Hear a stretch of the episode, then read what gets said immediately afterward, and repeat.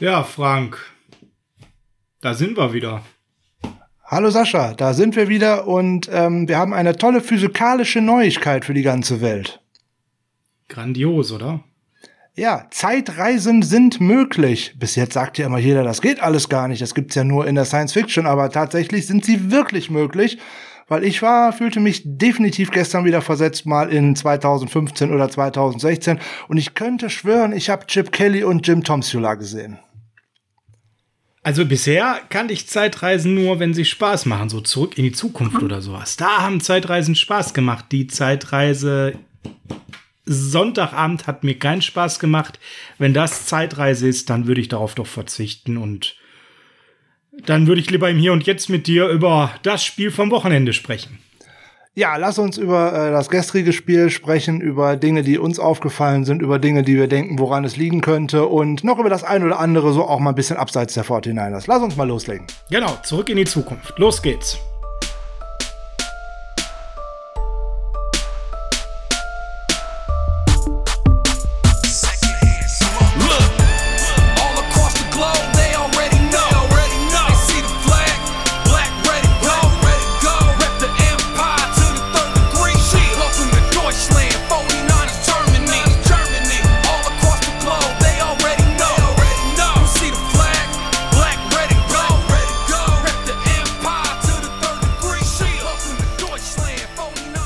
Ist Dienstag, der 13.10.2020 und dienstags ist wie immer Niners Huddle Zeit. Mein Name ist Sascha Lippe und an meiner Seite ist der Herr der Zeitreisen. Frank Höhle, schönen guten Tag, schönen guten Morgen, schönen guten Abend, je nachdem, wann ihr denn bei uns seid ähm, und auch in welcher Zeit ihr bei uns seid. Äh, wir sind jetzt gerade mal wieder in 2020 war gestern Abend äh, oder gestern Nacht, je nachdem, äh, nicht ganz immer so klar, in welchem Zeitrahmen man sich gerade so befunden hat. Aber heute ist doch wieder recht klar, 2020. Ja, ich hoffe, ihr habt das auch alle so verdaut, wie wir es äh, verdaut haben. Ich glaube, das ist äh, keine Übertreibung, wenn wir alle sagen, es war das schlimmste Spiel in der Shanahan-Ära, was wir bis jetzt äh, dargeboten bekommen haben und äh, ein Komplettversagen eigentlich äh, der ganzen Mannschaft, des Coaching-Staffs, des medizinischen Staffs, alles drum und dran. Also das kann ja eigentlich nur besser werden. Ja, Spielanalyse, alles scheiße, fertig. Kommen wir zu den anderen Themen. Nein, natürlich nicht so, aber wir werden es heute kurz und knackig machen. Aber vorher, Frank, kommen wir zu der schönsten Nachricht des Sonntages, zur schönsten Nachricht Football bezogen dieser Saison zur schönsten Nachricht Football bezogen der letzten 463 Tage.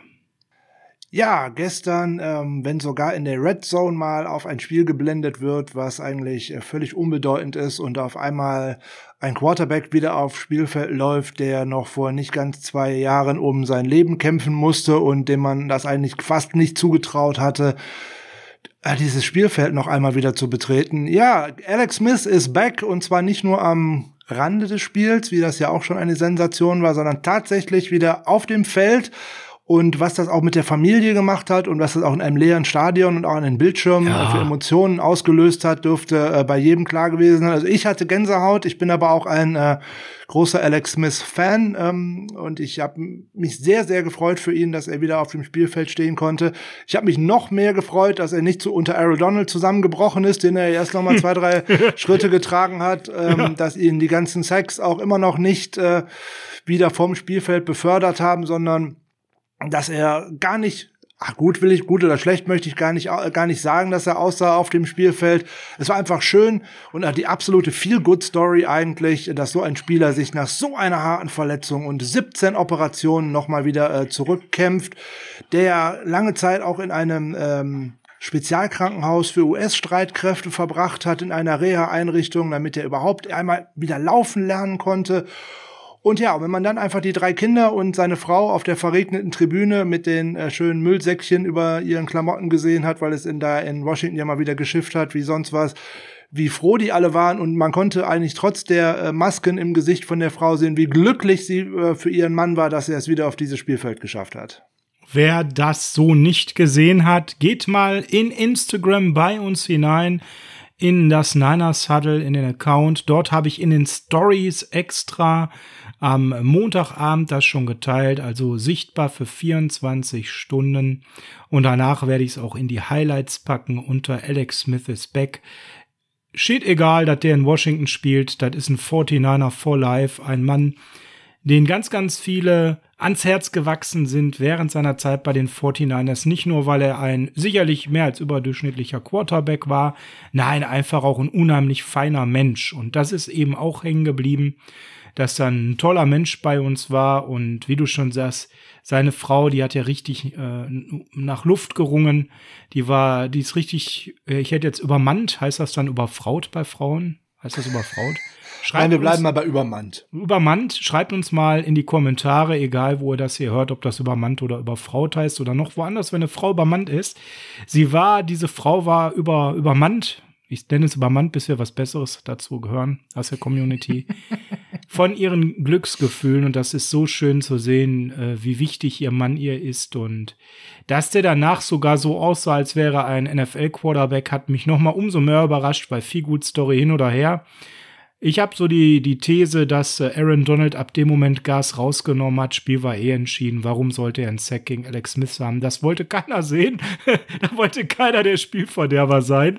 Also man hat quasi die Unsackbarkeit damit eingewechselt, weil ich glaube, da haben die meisten dann auch äh, großen Respekt davor, was da passiert ist. Man hat es auch nach dem Spiel gesehen. Da gibt's auch tolle Szenen wie er da viele Gratulationen bekommt und die Leute sich einfach viel mitgefreut haben. Eine tolle Feelgood-Story, wo ganz viel Licht ist, da ist auch auf derselben Position ganz, ganz viel Schatten und das machen wir mal ganz ausnahmsweise ohne Seitenhieb. Die halten wir uns immer für die Seahawks auf. Die Dallas Cowboys starten ab der nächsten Woche mit Andy Dalton, da Doug Prescott mal probiert hat, wie stark sein Fußgelenk belastbar ist und festgestellt hat, da ist er deutlich über die Grenze gegangen. Wer da ein eher schwaches Nervenkostüm hat, den rate ich ab, sich die Bilder anzuschauen. Das ist eher was für Fans von Horrorfilmen. Ganz furchtbare Bilder, sechs Monate Ausfallzeit. Der Eingriff Locker. ist schon erfolgt war erfolgreich. Wir drücken an der Stelle ganz, ganz ohne Seitenhieb und ohne irgendwelche doofen Kommentare dem Doug Prescott alles, alles Gute. Wir hatten ihn letztens aus anderen Gründen in unserer Sendung. Er hat sowieso schon äh, viel zu verarbeiten und wegzustecken gehabt. Das macht die Sache gerade nicht schöner und besser. Alles Gute, lieber Doug. Ich weiß, du bist treuer Zuhörer unseres Podcasts, weil du heimlicher 49ers-Fans bist und ähm, sehr gerne dein Deutsch auffrischt, immer dienstags. Ich hoffe, du wirst bald wieder genesen. Sollten die Cowboys dich entlassen, werden wir eine Two-Minute-Warning bringen. Ist Doug Prescott nach seiner Rückkehr ein Mann für die 49ers? Ja, das habe ich äh, vorhin auch irgendwo gelesen, dass irgendein Portal das gemeldet hätte, dass die Cowboys ihn jetzt äh, entlassen würden. Aber das kann ich mir beim besten Willen nicht vorstellen. Das ist ja fast schon so eine Art C-Zone für Jerry Jones und ähm, abgesehen davon, dass ich ihm natürlich auch äh, alles Gute wünsche, weil ähm, so spektakuläre Spieler gehören einfach aufs Feld und ähm, auch wenn man jetzt in den letzten Wochen viel über die Dallas Cowboys hier und da hat lachen können, also eine spektakuläre Show haben die schon immer auf äh, aufs Feld gebracht auf jeden und auch gerade auch gerade gestern vorher, dieser tolle Touchdown, den er sogar noch gefangen hat, vorher, den er selber gefangen hat. Also da ist eine Menge, da geht der Liga eine Menge verloren und das wäre genauso, als wenn jetzt ähm, ein Russell Wilson oder ein äh, Patrick Mahomes so schwer verletzt vom Feld gehen wird. Da fehlt der Liga einfach ein, ein Aushängeschild. Da kann man jetzt darüber diskutieren, ob er jetzt ein Top 5, Top 8, Top 10 Quarterback ist. Ähm, er ist auf jeden Fall spektakulär und ähm, ja, ist wirklich traurig, dass er äh, nicht mit dabei weiter dabei sein kann. Und jetzt haben die ähm, Cowboys wenigstens die gute Situation für sich, dass sie äh, einen erfahrenen, sehr erfahrenen äh, Backup-Quarterback haben mit Andy Dalton. Und in guten Umständen kann der ja auch ganz gut aussehen. Und das hat man ja auch im letzten Viertel gestern schon gesehen. Ähm, den Pass an die Außenlinie werfen da nicht so viele, den Michael Gallup dann noch äh, sensationell bringt. Also alles Gute für äh, Dak Prescott. Und ähm, jetzt weiß hoffentlich auch jeder, warum oftmals Spieler mal in ein Holdout gehen, weil ein Play und die Karriere kann vorbei sein. Also wir drücken ihm die Daumen, dass ähm, alles gut wird und wir ihn schnellstmöglich auf dem Feld wiedersehen. Wobei ich eins nicht jetzt verstehen kann, wenn die sagen, oh, die Armen, der hatte noch keinen neuen Vertrag, äh, der Mann ist jetzt schon Multimillionär. Und ich glaube. Auch im Generellen gemeint, nicht jetzt speziell auf Prescott, nee, nee, sondern nee, im Generellen, warum Spieler sowas mal gerne wollen und, äh, und Garantien und so. Nicht von dir, aber das habe ich gestern direkt in diversen Foren gelesen, oh Gott, der hatte noch keinen neuen Vertrag. So what? Ich glaube, Doug Prescott würde sich so einiges in seinem Leben anders wünschen, mit Blick auf seine Verletzungen, auf seinen Bruder und dafür gerne freiwillig etwas seines Geldes und seines Reichtums hergeben. Googelt mal, wie viel der Mann schon verdient hat. Der hat es jetzt nicht nötig, auf die letzten drei Millionen zu schachern. Das machte er in der Vergangenheit vielleicht, aber vielleicht ging es auch ein bisschen um Wertschätzung und Prinzip. Diese Ziehsohn-Geschichte, ich glaube die nicht so ganz, sonst hätte er schon längst einen Vertrag zu Cowboys freundlicheren Konditionen unterschrieben. Ist aber nicht unser Thema. Unser Thema ist 1994. Genau. Wir waren ja vorhin schon bei der Zeitreise. Da waren wir ja nur 2015 und 2016 bei äh, zwei Horrorsaisons mit äh, Jim Tomsula und noch schlimmer mit Chip Kelly eigentlich, äh, obwohl der Vince in Interviews noch ganz lustig war. Ähm, aber schauen, schauen wir doch mal äh, einen, noch mal einen weiteren Blick zurück. Wir gehen mal in die letzte, also zu unserem letzten Super Bowl Team, also in die Saison 1994 und das wird ja immer so schön abgeschlossen und verklärt mit dem Blick, dass man da die Chargers mit 49, 26 im Super Bowl einfach mal so weggebügelt hat und äh, ja. St und Steve Young so endgültig aus dem Schatten äh, von äh, Montana rausgetreten ist, weil bis zu diesem Spiel hat man ihm ja auch immer gesagt, er könnte keine großen Spiele gewinnen. Ne? Mehrfach vorher schon ein Championship Game und dergleichen verloren und in Playoffs ausgeschieden. Also der hatte da ja auch erstmal mit einem Stigma zu kämpfen. Aber die Initialzündung in dieser Saison war eigentlich auch am fünften Spieltag. Weil man ist so holprig in die Saison reingekommen mit 3-1 ähm, und dann traf man zu Hause im alten Candlestick auf ein wirklich schlechtes Philadelphia Eagles Team. Aber dieses Team hat mit den 49ers da tatsächlich den Boden gewischt mit 40 zu 8. Aber da hat sich im Endeffekt endgültig dieses Leadership von zwei, drei, vier Spielern, allen voran Steve Young, herausgebildet.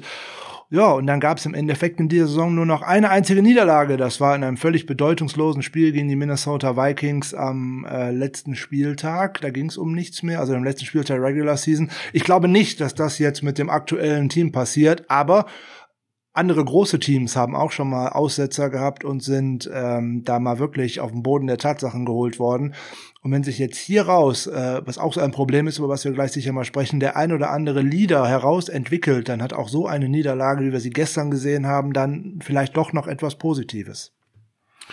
Ja, und damit kommen wir eben dazu, dass wir einmal dieses Spiel besprechen werden, dürfen, können, müssen. Müssen.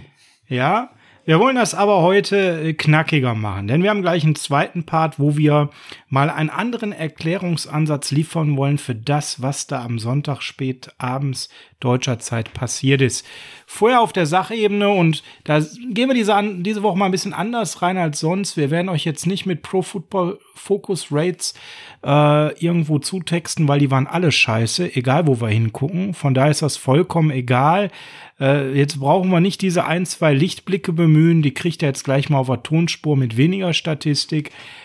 Ähm, wir wollen im üblichen Schemata bleiben. Was war gut? Das geht diesmal schnell.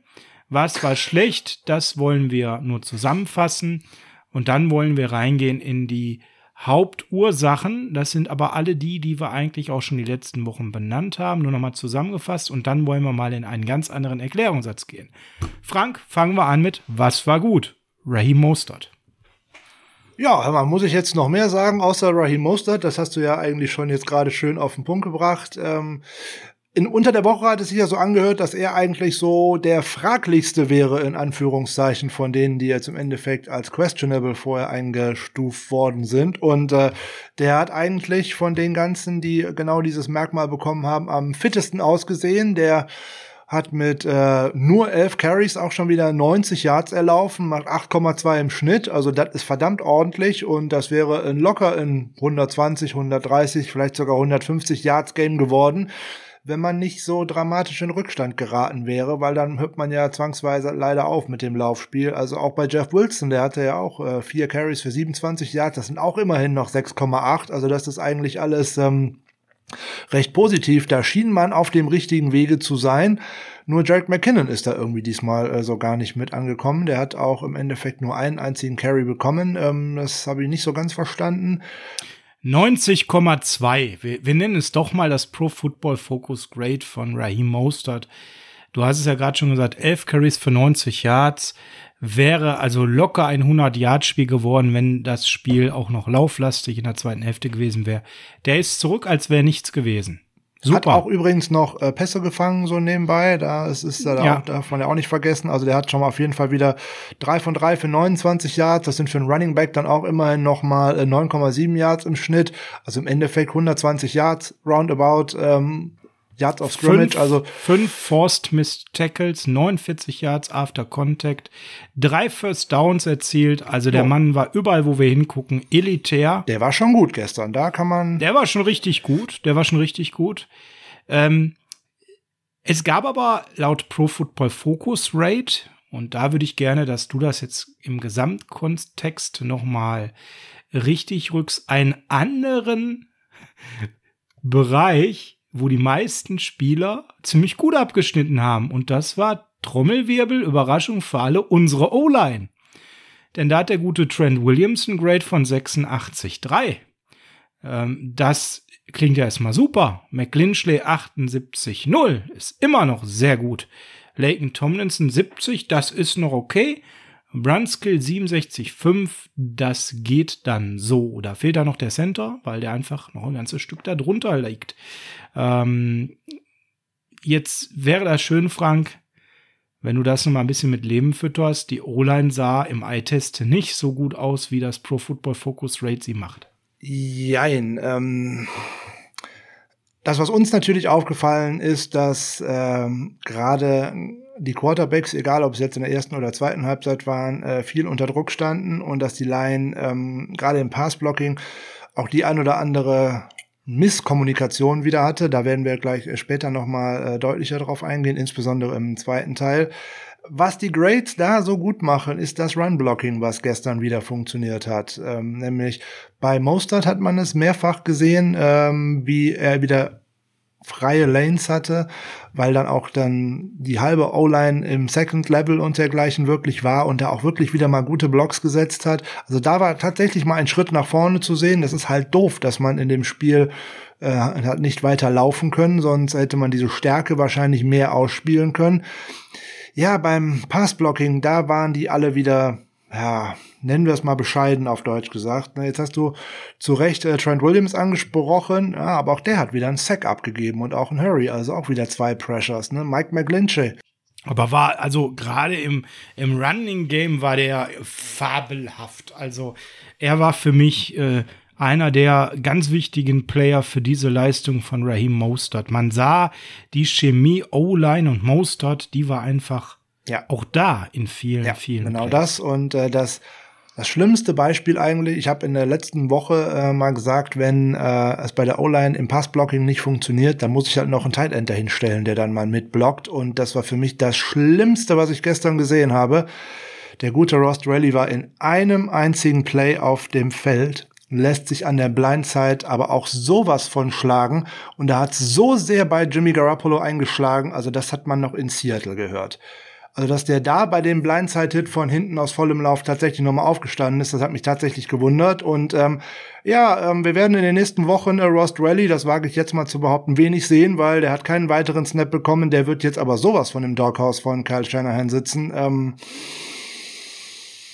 ja, also O-Line hat auch zumindest beim Run-Blocking mal einen Schritt nach vorne gemacht. Beim Pass-Blocking, da fehlt es schlichtweg und ergreifend an äh, Abstimmung und äh, an Selbstvertrauen. Und da werden die auch noch einen Moment zu brauchen. Da wird es wahrscheinlich erst besser werden, wenn Weston Richburg dabei ist, so gut mir Ben Garland in den letzten zwei Spielen eigentlich gefallen hat. Ähm, aber der wird dann wahrscheinlich entweder nach rechts oder nach links auf Guard rücken müssen. Und äh, dann wird Richburg auch Brunskill oder Tomlinson eben rauskegeln. Genau, dann wird ähm, der gute Richburg in der Mitte auch wieder in Anführungszeichen den Verkehr regeln und dann wird die O-Line auch äh, besser stehen.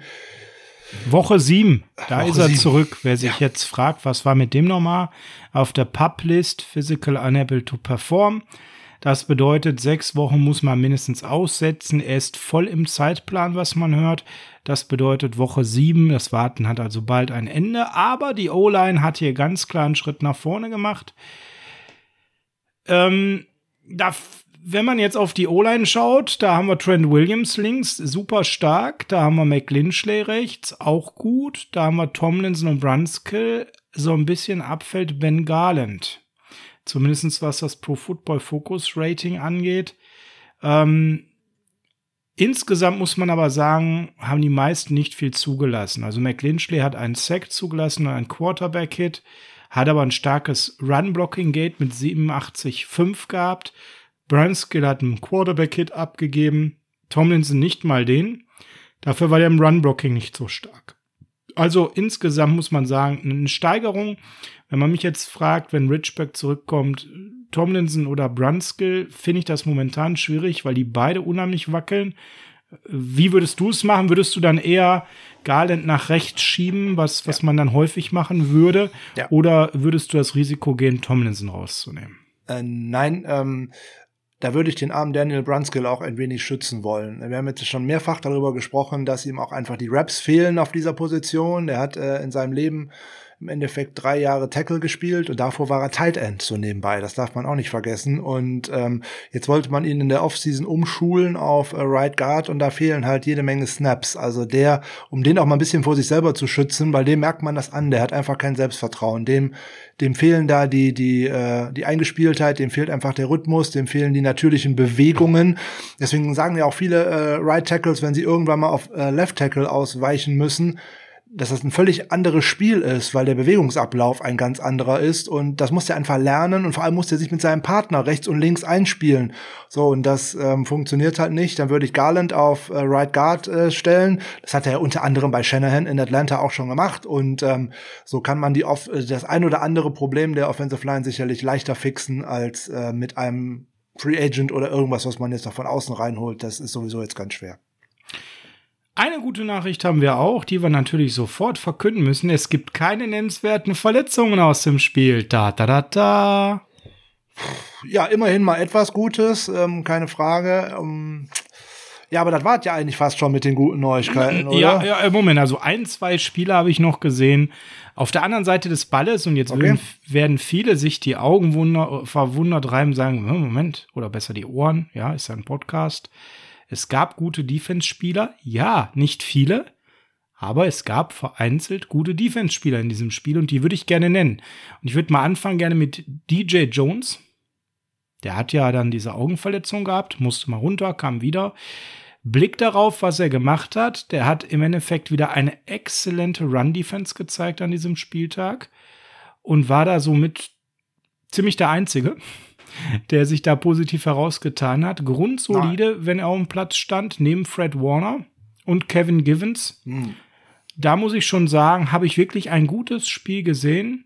Hat Stops generiert, exzellente Run-Defense gespielt. Wenn er das Level hält und um ihn herum viele einfach nur gerade im Backfield äh, das Level steigern, dann reicht das. Mehr muss er zum Beispiel nicht bringen. Und der zweite, der mir aufgefallen ist, gerade schon erwähnt, Fred Warner war auch wieder überdurchschnittlich. Zehn Tackles, sechs davon waren Stops, ein Quarterback-Hit, hat 25 Yards bei fünf Targets abgegeben, also fünf Yards pro Target, also kurze Dinger. Ähm, teilweise in prekären Situationen verteidigt, hatte zwar eine Strafe, aber unterm Strich würde ich sagen, war er wenn man jetzt mal sagt, bei denen, die nennenswert viel gespielt haben, der beste Defensivspieler wieder und ist auch wieder in guter Form. Also auch das sollte noch mal erwähnt werden. Also bei Fred Warner würde ich dir sofort recht geben. Äh, vielleicht mit die auffälligste Defensivaktion, die wir gestern überhaupt hatten, wo er ähm, an der Goal-Line einmal rübergeschossen ist, quer rüber bis an die Außenlinie und da noch den Tackle gesetzt hat und da noch einen Touchdown verhindert hat. Ähm, ja, der hat äh, gut gespielt. Äh, DJ Jones ähm, grundsolide, der entwickelt sich Jahr für Jahr ein Stück weiter. Ähm, Kevin Givens hat mir auch äh, sehr gut gefallen, so und dann kommen wir aber auch schon in dem Bereich, wo man denkt, hui, das ist aber auch schon wieder ja, Carrie Hyder wieder sehr viel auf dem Feld und äh, auch, ich, war äh, aber auch nicht so schlecht. Das war für mich noch okay. Also gerade bei Givens und Hyder sehe ich auch die Entwicklung. Ja. Die sind da reingesprungen und ein Givens hat zum Beispiel 35 Snaps gespielt. Das ist, finde ich, super, dass man äh, das mittlerweile macht und ihm vertraut. Und der hat überdurchschnittlich gespielt. Der war sehr ähm, gut, ja. Ja, der geht in die richtige Richtung. Der hat zwei Stops hinbekommen äh, gute Pass Rush, da muss er einfach weiter dran arbeiten, aber er gewinnt immer mehr Duelle und man sieht, es entwickelt sich bei ihm in die richtige Richtung. Ja, mein Gott, das ist jemand, den man quasi reingeschmissen hat, der ganz so am Ende aus. der Ret Rotation sein sollte und mit 35 äh, Defensive Snaps mittlerweile äh, deutlich über eine kleine Rotationsrolle hinauskommt und immer mehr in Richtung Stammkraft tendiert. Und da kann man, finde ich, total zufrieden sein. Und ähnlich auch bei Kerry Hyder und auch beides mit äh, Pro Football Focus Grades wieder unterfütterbar. Givens 76,7, Hyder 74,0. Hyder hatte einen Hustle-Sack. Und ähm, wo er mehrfach hatte halt eben auch den äh, gute Stops mit unterstützt und äh, hat auch einen großen Raumverlust ja in einer Szene einmal mitprovoziert. Der hatte also auch schon so das ein oder andere Highlight-Play.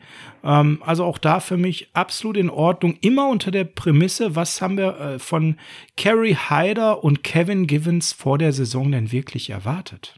Ja, nu, sie waren, äh, der eine war sicher nicht nicht mal als Rotationsspieler eingeplant, sondern so als, hm, wenn ich denn einen brauche, dann habe ich den erstmal. So, und der andere, Kerry Hyder, natürlich äh, tatsächlich mal als äh, Entlastung für äh, Bosa und auch Ford. Der sollte dann mal reinkommen, wenn die beiden mal verschlaufen sollten. So, jetzt ähm, hat er aber auch die Situation, dass er ähm, eigentlich fast in jedem Snap auf der ähm, auf der Edge spielt und dafür Druck sorgen muss. Und ähm, das merkt man leider auch im Laufe des Spiels. Das habe ich die Woche davor schon gesehen. Der wird dann halt auch müde, weil da fehlt dann auch ein bisschen die Alternative, dass der nämlich auch mal durchschnaufen genau. kann. Also der arbeitet zwar wie ein VW Käfer in Anführungszeichen, ne, der ist nicht kaputt zu kriegen, aber so der Endspeed, um dann tatsächlich den Quarterback äh, öfter zu Fall zu bringen und noch mehr unter Druck zu bringen, das fehlt dann halt noch. Mal schauen, ob wir da mit einem Ronald Blair in zwei Wochen hoffentlich äh, eine bessere Rotation hinbekommen und auch noch ein bisschen mehr Druck über außen, weil in der Mitte hat die Offensive Line mir von den äh, guten Dolphins echt gut gefallen, dafür, dass die auch recht unerfahren und auch neu zusammengewürfelt ist. Die haben zum Beispiel einen Eric Armstead wirklich sehr gut beschäftigt und sehr gut ausgeblockt. Das muss man auch fairerweise mal anerkennen. Ist ja nicht so, als ob Armstead nichts versucht hätte, aber die haben gut gegen ihn gespielt. Ja, also Amstead war ganz klar im Fokus des Gegners. Das hat man gesehen, wie sie gegen ihn gespielt haben. Und deswegen konnte er sich an der Stelle auch gar nicht so richtig ähm, auszeichnen.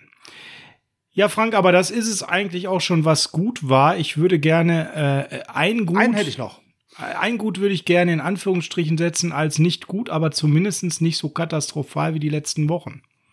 Okay, äh, dann nehme ich meinen nochmal äh, zur Seite und lass dir den Vortritt. Sag Quan Alexander. Oh je. Nicht so furchtbar wie die letzten Wochen, was nicht heißt, dass er gut war. Aber ey, der hatte nicht mal einen misstackled dieses Mal. Ja. Ungla unglaublich, aber wahr. Und er war mehrfach doch wieder im Backfield, was wir jetzt auch die letzten Wochen nicht so erlebt haben. Und er hatte einen Sack. Jo, hatte er. Äh, dazu, also es äh, geht alles in Richtung äh, unterdurchschnittliche Performance nachdem er wochenlang äh, absolut desaströs war. Äh, ich will nicht sagen, dass das gut war, aber eine minimale Aufwärtstendenz ist sichtbar. Ja, und einen absoluten Coverage-Bust beim ersten Touchdown, dass der da so frei hinkommt, ist alleine die Schuld von Quan Alexander, der schlichtweg und ergreifend nur gepennt hat und einfach nicht hinter seinem Mann hinterhergekommen ist.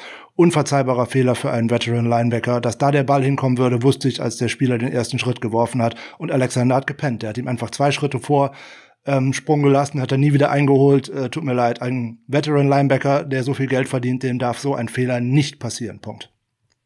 Amen. Dann kommen wir zu deinem. Ja, ich meckere ja immer so gerne und viel über Returner und dergleichen. Hey, wir haben gestern mal Return Yards, Punt Return Yards gehabt von Trent Taylor. Es war zwar nur einmal und immerhin und ähm, der zweite Spieler, der da hinterherkommt, der kriegt von mir direkt auch noch die rote Fahrkarte dahinterher ähm, wer aus der Endzone rausläuft und nicht die 25-Yard-Linie erreicht, das ist ein Idiot und der sollte das bitte sein lassen. Schöne Grüße an einen First-Round-Pick Kevin White. Ja, tut mir leid, das ist einfach dumm. Das muss auch jeder Spieler wissen. Wenn ich da keine Lücke sehe, darf ich da nicht rauslaufen. Ich koste meinem Team damit einfach immer nur Yards. Das ist Quatsch. Apropos Quatsch, kommen wir zu dem, was alles schlecht gelaufen ist und teilweise einfach nur bodenloser Quatsch war, sonst wäre dieses Ergebnis nicht zustande gekommen. Bleiben wir bei der Defense, weil das gerade so schön ist. Und, äh, Zum Thema Quatsch, ja. Quatsch ja, und Defense. Das, das ist wir, aber eine schöne Überleitung. Bevor wir da äh, einen, den ein oder anderen Spieler ansprechen, der da vielleicht nicht so gut performt hat. Sollten wir den Gesamtverantwortlichen für die Defense ansprechen? Ja. Ähm, das ist jetzt das dritte Spiel in dieser Saison, wo man äh, schlichtweg und ergreifend einfach stur an einer bestimmten Taktik festhält, nämlich an der Seahawks Cover 3 mit Man-to-Man -Man Outside. Das ist schön, wenn man da einen Richard Sherman auf der einen Seite hat, dann mag das funktionieren. Das hat aber auch schon gegen die Arizona Cardinals nicht funktioniert, weil die haben uns schlichtweg und ergreifend auf der anderen Seite von Sherman mit einem gewissen DeAndre Hopkins übers Feld geschoben, weil man da einfach nicht in der Lage war, dem Guten mal ein bisschen Hilfe zukommen zu lassen, weil der, ich glaube, der hat da 15 Bälle gegen uns gefangen, wenn mich nicht alles täuscht. Ja, das war super. Und äh, gestern ist man dann äh, sehr optimistisch in eine Partie hineingegangen und bringt einen, äh, einen äh, Cornerback äh, als Starting Cornerback gegenüber von Jason Verrett. Das ist ja sozusagen unsere Nummer eins Corner im Moment. Das ist schon lustig äh, an sich genug der erstens noch kein Spiel in der NFL gestartet hat und wahrscheinlich zumindest für die 49ers auch kein weiteres starten wird und der wird schon im ersten Play dermaßen geroastet, dass ich da eigentlich schon aufstehen muss und sagen muss, Moment, so kann das nicht weitergehen, da müssen wir was tun. Nein, wir lassen da einfach mal so die ganze erste Hälfte weiterspielen und wir kriegen Play über Play über Play über die gleiche Seite und liegen auf einmal mit, äh, haben auf einmal schon 21 Punkte zugelassen und haben noch gar nicht gewusst, was denn eigentlich passiert ist in diesem Spiel. Weil man, man, wenn man sich das erste Play der Dolphins nochmal anschaut, dann könnte man äh, mal in, äh, auf Ryan Fitzpatrick in äh, Großaufnahme gehen. Da sieht man nämlich genau, wie der schon lächelt, als er da auf die linke Seite rüberguckt. Der hat genau gewusst, dass das passiert. Ja, also jetzt, äh, um nochmal einen Namen dazu nennen, der arme Brian Allen, der kann da aus meiner Sicht am wenigsten für, weil den hat man so dermaßen auf seiner Insel da alleine gelassen. Ähm, der, der konnte einem schon richtig leid tun und Na, ähm, ja, ich möchte den guten Brian Allen jetzt noch gar nicht ansprechen. Ich will noch mal dabei bleiben. Und ich stelle jetzt mal eine steile These auf. Nick Bosa hat den Erfolgscoach Saleh letzte Saison gemacht nicht nur Bosa, sondern äh, die ganze Line, aber dann auch insbesondere das fehlende Stück, äh, fehlende Puzzlestück Nick Bosa. Keine Frage, wir hatten letzte Saison einen überragenden Pass Rush der einfach den Quarterback vielleicht nicht immer zu Boden gebracht hat, der aber auch den Quarterback äh, eigentlich immer dazu gebracht hat, dass man der seine Augen nicht da hatte, wo er sie hinhaben sollte, nämlich und bei seinen genau Receivern. Das, und genau das war bei Fitzpatrick entscheidend genau. anders. Der konnte Wir haben schön gucken. Fitz, Fitzpatrick zwölfmal geblitzt. Weißt du, was seine Statistiken gegen diese zwölf Blitzes von uns waren? Ich habe eine dumpfe Gefühl, ich glaube elf von zwölf oder irgendwie sowas. Zehn von zwölf, ja. zwei Touchdown und ein First Down. Ja. Das heißt, der hat uns beim Blitz komplett auseinandergenommen. Wir haben schlicht und ergreifend eine Completion Rate von 67 Prozent zugelassen bei seinen Würfen. Der wusste ganz genau, wenn der Druck kam, der wusste ganz genau, wenn der Hit kam und er hat einfach seine Plays durchgezogen. Und das ist der entscheidende Unterschied, der mir schon die gesamte Saison auffällt, seitdem im Bosa und Thomas raus sind. Das Ort. alles ist null adjusted. Wir spielen immer noch so, als hätten wir Bosa und Thomas am Start und Sherman. Und Sherman. Und, und Sherman. Sherman. Ja. Und ich frage mich, wofür kriegt ein Defensive Coordinator Geld, wenn er es seit Woche 1 nicht hinbekommt zu adjusten. In der ersten Woche hat er ja schon ein Cornerback komplett vorgeführt, indem er gesagt hat, gegen Hopkins, da kann man eins gegen eins gehen, da brauchst keine Hilfe. Daraufhin wurde der gute Mosley eigentlich schon im ersten Spiel komplett demontiert. Na, danach hätte ich auch keine Lust mehr gehabt, auf den Platz zu gehen, mich ganz ehrlich. Das war schon ziemlich bodenlos, was man mit dem gemacht hat. Und ähm, ja, so zieht sich das wie ein roter Faden Woche durch Woche. Ja, und das neueste Beispiel dafür, dass man seine Spieler verbrennt, weil man nicht in der Lage ist, in irgendeiner Form zu adjusten. Das neueste Beispiel ist Brian Allen und zu dem komme ich gleich, weil es ist natürlich jetzt so einfach zu sagen, Bosa ist der Haupt- oder der entscheidende Grund. Aber er ist der Hauptgrund.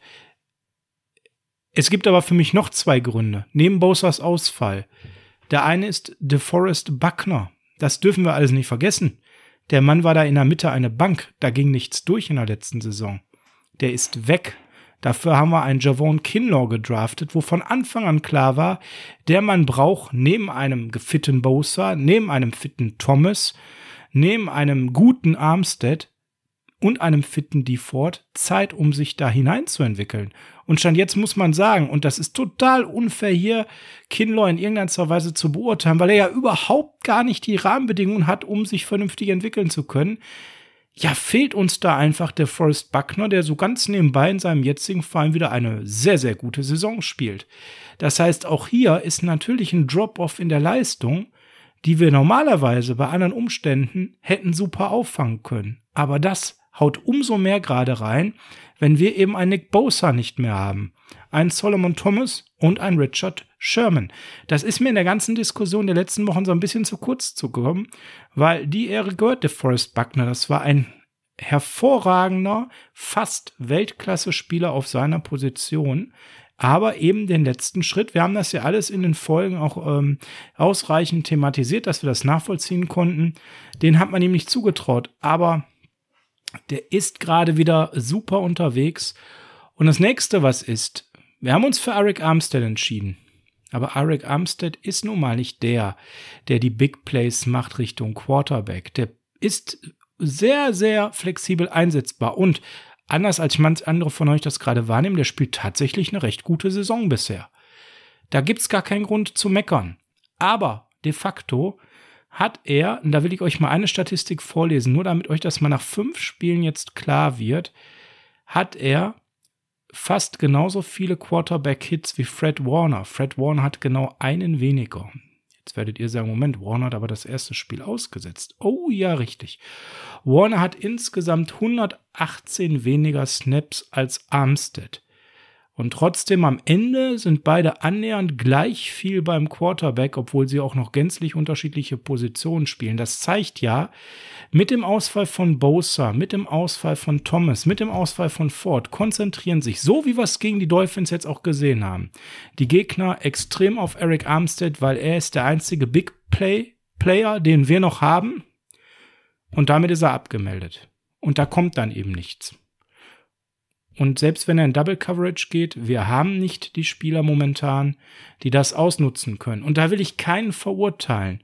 Es ist überhaupt gar nicht die Aufgabe eines Kerry Hiders, besser zu sein, als er jetzt ist. Der hat sich gut entwickelt. Aber das ist doch ein Spieler, den haben wir mal für so ein paar Entlastungssnaps eingeplant gehabt. Und dass der jetzt nicht eine Big Play Maschine plötzlich ist und den Unterschied macht, oder plötzlich auch für eines Nick Bosa spielst. Ja, das ist doch klar. Der macht einen guten Job. Der macht viele Hustle-Plays. Mehr ist da momentan nicht zu erwarten. Der wenn macht man sogar einen deutlich besseren Job, als man eigentlich vorher erwartet hat. Absolut. So, und dementsprechend muss man ganz klar sagen, es kann noch besser werden, wenn Javon Kinlaw weiter sich entwickelt. Wir bekommen Ronald Blair zurück. Das ist natürlich auch nochmal ein Faktor, wo was positiv gehen kann. Aber wir müssen ehrlich zueinander sein. Das alles ist vor allem deshalb ein Problem, weil zwei Dinge passiert sind. Das eine ist, man hat überhaupt nichts auf Corner gemacht, was uns dramatisch jetzt einholt. Und das zweite ist, wir haben, und da mal schönen lieben Gruß an den Jens Jordan, der hat das, glaube ich, bei Facebook oder bei WhatsApp geschrieben, in der letzten Saison teilweise auch über Verhältnis gespielt. Und das Gut. betrifft auch diesen Mannschaftsteil ein Stück weit. Und natürlich, wenn dann so viele Ausfälle da sind, dann ist es halt so, dass man dieses alte Niveau auf gar keinen Fall mehr erreichen kann. Und dann muss, und jetzt komme ich zu meinem Standpunkt, der Defensive Coordinator dramatisch seine Defensive verändern, vor allem vereinfachen, mehr auf sein Personal zustellen und das bedeutet zum Beispiel am ersten Spieltag Hopkins zu doppeln. Das bedeutet, und damit komme ich jetzt zu meinem Punkt für das aktuelle, aktuelle Dolphins-Spiel, wenn der Coach sagt, Brian Allen ist die Wahl. Diese Entscheidung wird ja auch der Defensive Coordinator mitgetragen haben. Verdammt nochmal, dann lasst den Armbrüschen doch nicht so alleine gegen Devonte Parker. Seid ihr des Wahnsinns? Oder gegen Preston doch, Williams. Oder gegen Preston Williams. Der eine ist ein Top 10 Wide Receiver in dieser Liga und der andere zumindest ein gute Nummer zwei. Verdammte Hacke. Gib dem Hilfe. Schick dann Safety runter. Nichts davon ist passiert. Und ich möchte kein einziges Wort der Kritik an diesem jungen Burschen haben, wo die meisten von uns vor einer Woche nicht mal wissen, dass wussten, dass der existiert. Die Nummer geht zu 100 Prozent auf unseren Coaching-Staff, der den Jungen gerade völlig verbrannt hat. Ja, so sieht's aus. Man kann natürlich äh, vordergründig direkt äh, auf Brian Allen reinhauen und kann sagen, jawohl, der wurde sechsmal als Target ausgesucht, dann hat er fünf Receptions zugelassen für 124 Yards, macht fast 25 Yards pro Reception, der hat einen Touchdown verursacht, der hat zwei Penalties verursacht, äh, einen schlimmen sogar, ein Horse Color Tackle. Ja, ähm, klar, der sah scheiße aus, aber da kann der nicht alleine für, so ganz nebenbei. Und wie Sascha das schon gesagt hat, dass ähm, das Gesamtbild, was die Defense im Moment abgibt, ist natürlich auch äh, den Umständen geschuldet, dass man in der letzten Saison von einer Euphoriewelle auf die nächste gezogen worden ist, von Spiel zu Spiel und dass alles wirklich sehr, sehr glatt gelaufen ist. Und was Motivation bei so etwas ausmacht, ähm, da reden wir später, glaube ich, nochmal drüber man sieht jetzt halt, dass gerade diese Defense irgendwie ein wenig äh, schlafmützig, ein wenig blutleer in Anführungszeichen äh, aussieht. Da springt kein Feuer über, da springt kein Feuer über von den Rängen, was die Mannschaft vielleicht jetzt gerade gut gebrauchen könnte. Gibt aber keine Zuschauer auf den Rängen, wo man sich jetzt was herholen konnte. Und gestern hätte man da auch nichts bekommen. Da wäre man schlichtweg und ergreifend ausgepfiffen worden. Ähm, für vieles da auch von zurecht so nebenbei. Aber das ist alles ein Ansatz, ist halt nicht ein Spieler, der ein Spiel verliert oder gewinnt. Nur eins muss man sich klar sein. Die NFL ist eine Matchup-Liga. Im Großen und Ganzen auf jeden Fall. Und wenn ich da ein Puzzlestück so dem Gegner äh, wirklich auf dem Silbertablett serviere, ähm, dann kann ich mir bei einem Passer wie Ryan Fitzpatrick, der auch durchaus gerne mal äh, eskaliert, so wie gestern, wenn man ihm sowas Schönes hinlegt, dann zerlegt er dich auch, wie äh, der Chirurg mit seinem Skalpell. Und genau das haben die gemacht. Und das ist auch das, was ich die letzten Wochen immer gesagt habe. Ich nutze etwas so lange aus, bis der Gegner es stoppen kann. Und nach dem Deine ersten Worte und genau das ist passiert. Hey, auf Ellen das lange Ding, auf Ellen das lange Ding. Auf Ellen das lange Ding. Auf Oder Ellen auf das lange Ding. Jamal Taylor, das hat genauso gut funktioniert und äh, da hat man ja, sich nicht genau, viel schlechter zumindest. Da hat man sich die beiden äh, Puzzlestücke rausgesucht, die jetzt neu in dieser Defense waren. Und äh, wie gesagt, ich habe das ja einleitend zur Defense gesagt, dass man da so stur an dieser äh, Seahawks Cover 3 Variante äh, festhält, ist mir einfach nicht begreiflich. Insbesondere, weil man es letzte Saison schon anders gemacht hat. Da waren ganz viele Snaps auch in Cover 4 mal mit zwei tiefen Safeties oder dass auch mal ein Linebacker eine tiefe Zone mitgedeckt hat, weil ein Safety vorne war. Da hat man deutlich variabler gespielt, als man das diese Saison macht mir war eigentlich nicht klar, dass äh, Joe Woods, den wir verloren haben, der ja jetzt äh, Defensive Coordinator bei den Cleveland Browns ist und da übrigens einen sehr guten Job macht, weil die Defense sieht äh, sehr legit aus, ähm, dass der so wichtig für dieses System gewesen ist und ähm, das ist ein Verlust, der anscheinend doch wirklich wehtut, weil wir gerade im Defensive Backfield äh,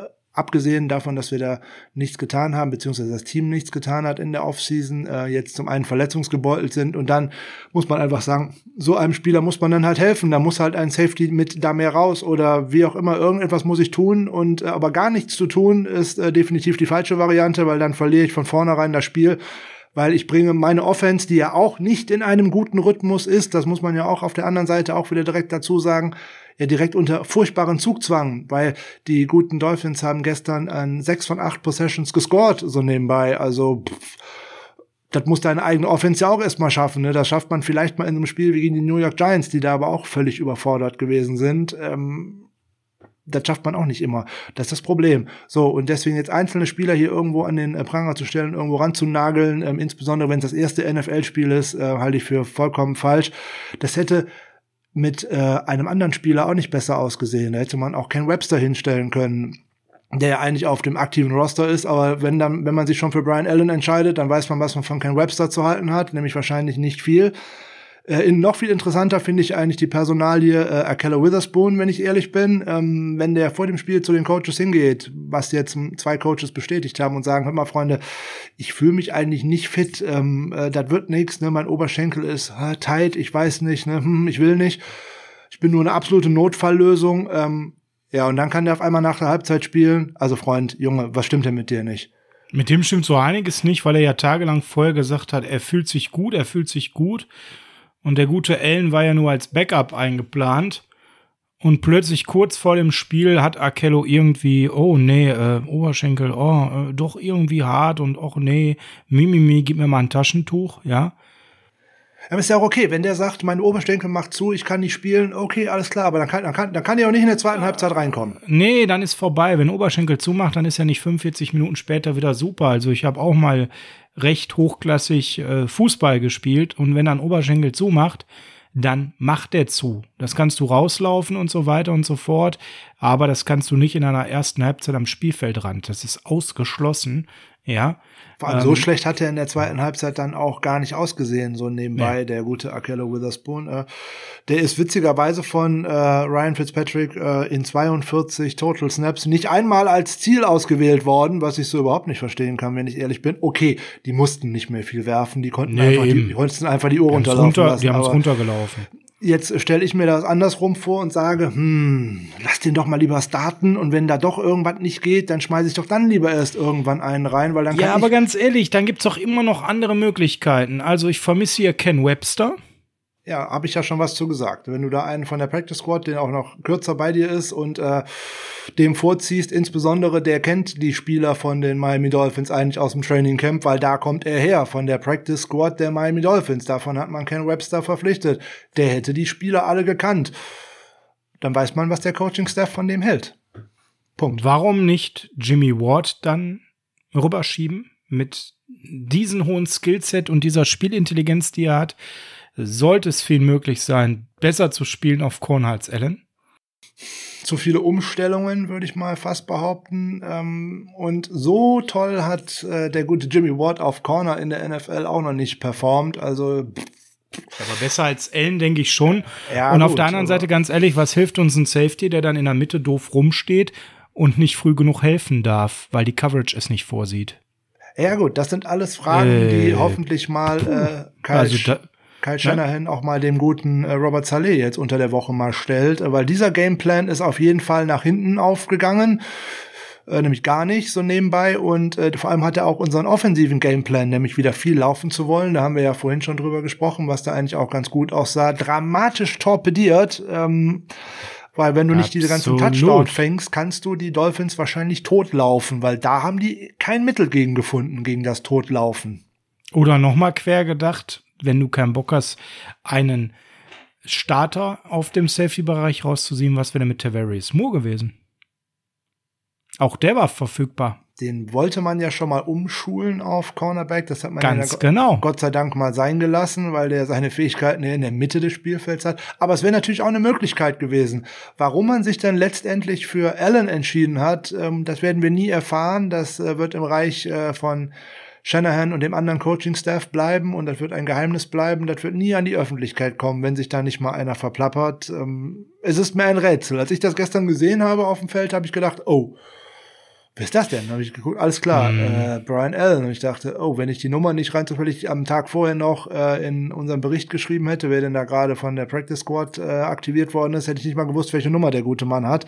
Aber so war mir sofort klar, das ist Brian Allen. Und ich dachte, oh, das sieht nicht gut aus. Und äh, ja gut, das hat sich das ganze Spiel da durchgezogen. Und äh, ja, Jama Taylor war der zweite. Ähm, auch ein genau. Spiel, der mir auch in gewisser Weise leid tut, weil er hat auch drei, vier gute Szenen gehabt, nämlich gerade im Pass Rush war der ganz gut, der hat auch ein gutes Tackling gehabt.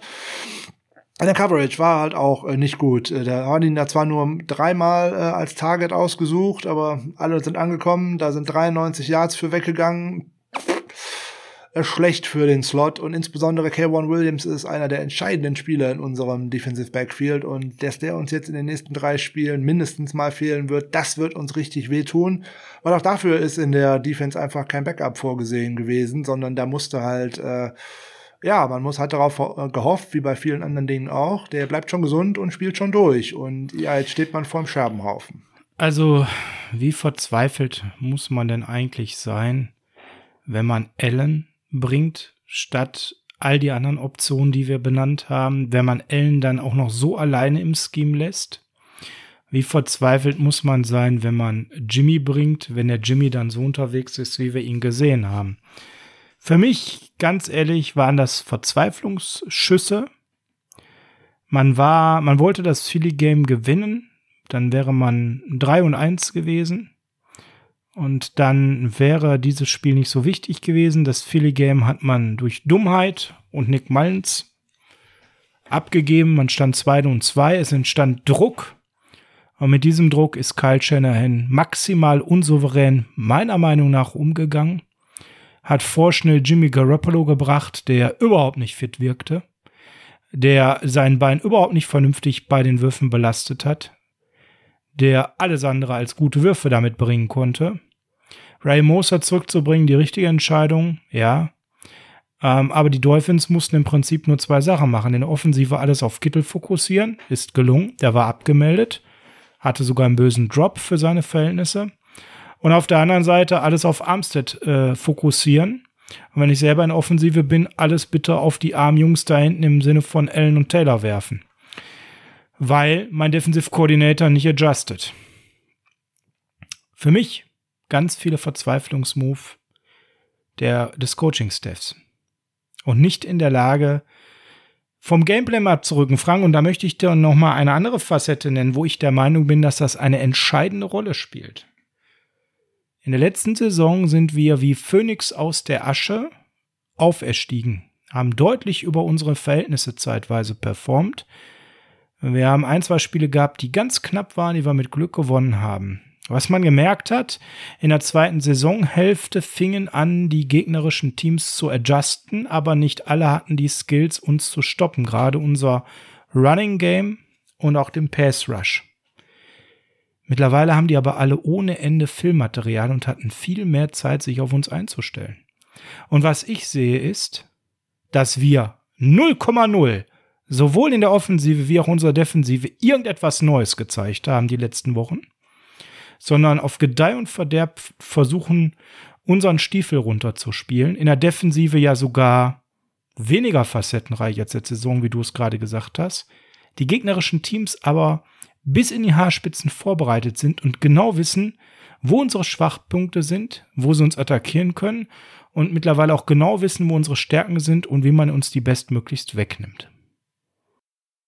Ja gut, hier fehlen hier und da natürlich auch die entsprechenden Spieler, die das so umsetzen können, keine Frage. Wenn der Pass Rush äh, die Stärke des Teams in der letzten Saison war, haben wir auch noch in unserer äh, Preview, in der Position Preview so genannt, Pass Rush Deluxe hieß die Folge noch mit James Wiebe. Ja, das ist jetzt kein Pass Rush Deluxe mehr. Das ist jetzt noch ein Pass Rush. Hm, schauen wir mal. Lottery Team. So, so ja. irgendwie, äh, keine Ahnung, so zwischen 12 und 16 oder was weiß ich nicht in der Liga, oh, wenn, wenn, wenn, überhaupt. überhaupt. Ähm, das wird sich jetzt zeigen, wenn man gegen bessere Teams spielt. Und äh, ja, gerade in der Offensive, ähm, ich möchte da nicht alleine Shanahan äh, den, den schwarzen Peter zuspielen, sondern das ist auch wieder ein Zusammenspiel von ganz vielen Faktoren. Ähm, Garoppolo braucht einen Rhythmus und den wollte man bestimmt eher erreichen mit einem guten Spiel gegen die Dolphins, anstatt dass er sein äh, Comeback feiern muss gegen die Rams und äh, Aaron Donald, äh, weil da wird ein ganz anderes Problem auf uns zurauschen als der Pass Rush, den man jetzt schon hatte ein Coach verlässt sich natürlich auch darauf, dass ein Spieler zu dir sagt, hör mal, das geht schon. So, jetzt ist aber das geht schon im Training was ganz anderes, als um, wie das geht ähm. schon auf dem Feld. Und ähm, das hat er jetzt häufiger gehört. Bei Jimmy oder bei Akello? Ähm, ja, keine Frage. So, ähm, im Nachhinein würde äh, Shanahan bestimmt die ein oder andere Sache anders machen. Das ist aber nun mal in der Retrospektive immer viel einfacher. Wenn er das gewusst hätte, was jetzt unter der Woche auf ihn zukommt, dann hätte er vielleicht sogar Nick Mullins letzte Woche nicht rausgenommen um den vielleicht nicht als Starter oder auch als Backup zu demontieren, um weil was CJ, Demontage ist ein sehr gutes Stichwort weil, für unseren zweiten äh, Teil jetzt gleich. Weil äh, CJ Beathard äh, nicht gegen eine Prevent Defense spielt, wie in den letzten sechs Minuten gegen die Eagles, dann hat man genau gesehen, was der auf dem äh, Feld anstellen kann. Nix. Nix. Und nochmal nix. Frank, das Spiel wird ja nicht besser. Ich würde nee. vorschlagen, wir haken es ab haben doch schon wieder äh, eine Dreiviertelstunde darin rumgeturnt. Du hast gerade gesagt, degradiert und das ist ein gutes Stichwort. Es sind einige Entscheidungen in den letzten Wochen getroffen worden, die in Kombination mit dem, was sowieso schon passiert war, meiner Meinung nach fatal waren. Und die möchte ich hier mal offen ansprechen. Was passiert? Wir kommen aus einer Saison, wo wir im Super Bowl waren wo wir im Finale waren, dieses Finale phasenweise dominiert haben. Ähm, ehrlich gesagt, aber unser Coach mit Schiss in der Box gecoacht hat. Leider. Man kann ein bisschen vorsichtig sein, weil Patrick Mahomes den Ball in die Hand zu geben, ist nicht immer so gut.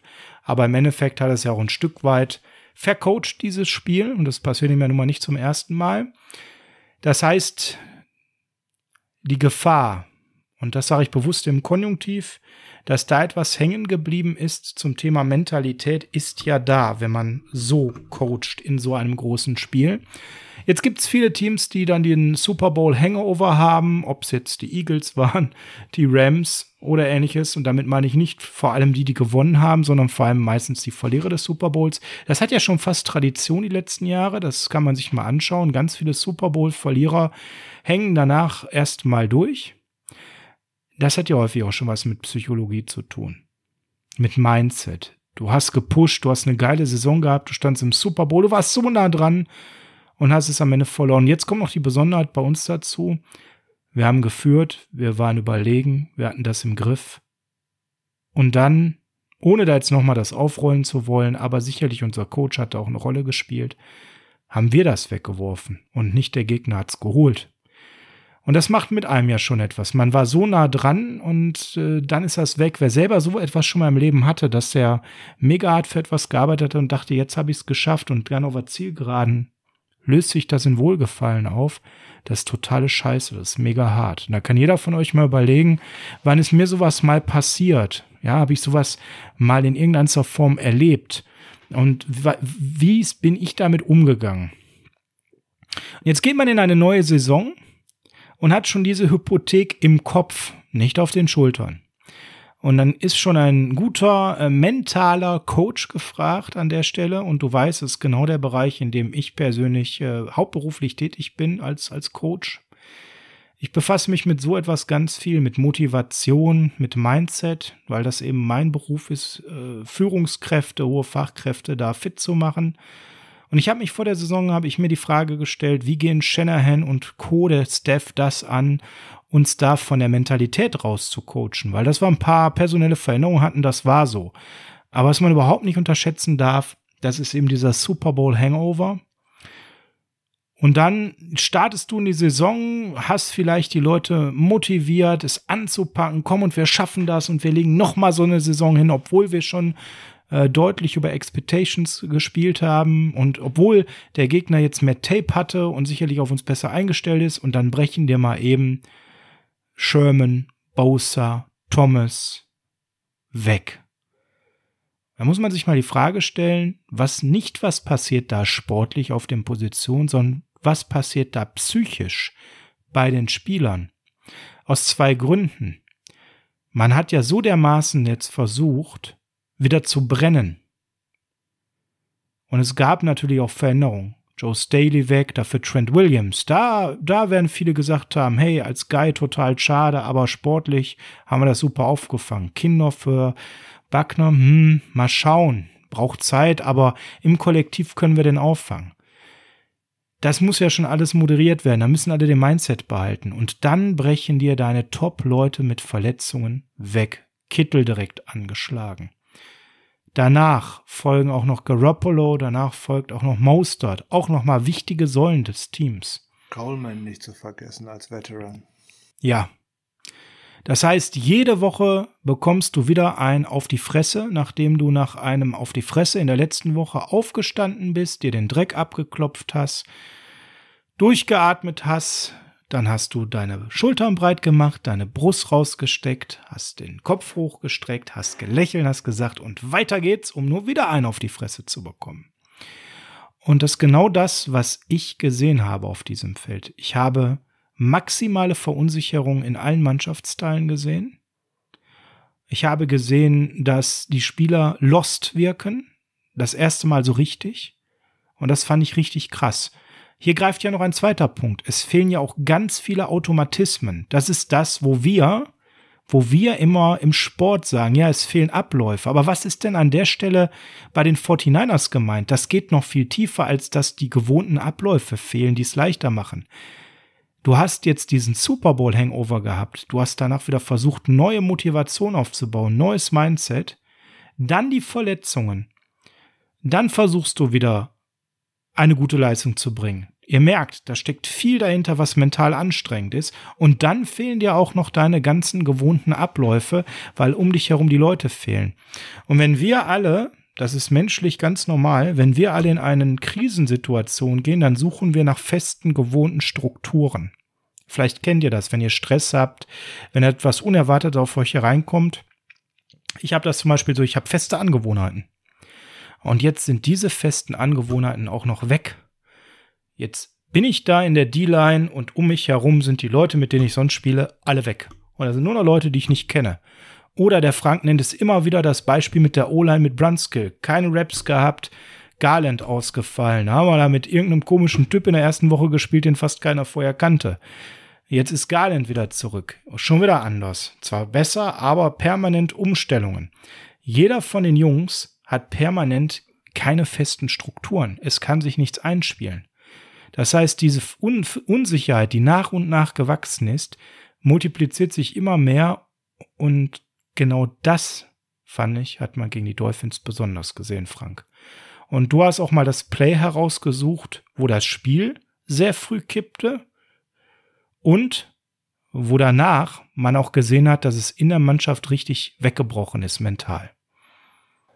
Wenn wir an die letzte Saison denken, konnte man entweder bei uns bei der Defense oder auch bei der Offense äh, immer gerne sehen, dass man in einer, in einer engen Stelle oftmals das Glück für sich gepachtet hatte. Man hat einen vierten und eins, einen vierten und zwei in einen Erfolg verwandelt und das pusht natürlich. Oder die Defense stand einfach wieder mal da und in der Mitte standen alle und haben ihre Muskeln gezeigt und yeah, der Gegner kommt hier nicht weiter. Letzte Woche gegen die Eagles hat man es schon gesehen. Zweimal haben die einen äh, vierten Versuch und eins und einen vierten Versuch und zwei durch Carsten Wentz, durch einen Quarterback-Sneak mehr oder weniger ähm, durch äh, in ein neues First Down gebracht und unsere Defense war eben nicht mehr imstande, die zu stoppen. Genau das zieht sich ja durch. Das bleibt denen ja auch im Hinterkopf, dass das in dieser Saison nicht funktioniert. So, und wie war es gestern? Für mich war der entscheidende Punkt, äh, waren alles noch im ersten Viertel noch äh, sieben Minuten 40 auf der Uhr.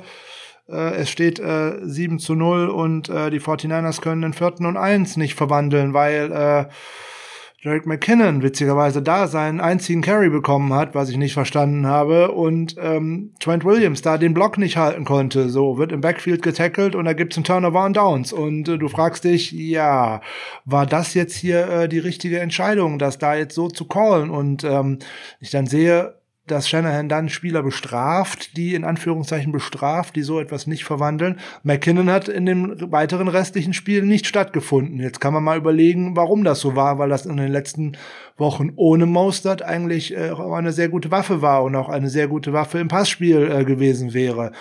Das ist schon merkwürdig. Ähm, Gerade was unsere O-Line anbelangt, da sieht man in ganz vielen Stellen, auch wenn es nicht unbedingt immer in, in Zahlen äh, resultiert, nämlich in, in Hits oder in äh, Sacks gegen den eigenen Quarterback, aber wie viele Blocks da verpasst werden, dass da ganz viele mentale Fehler gemacht werden.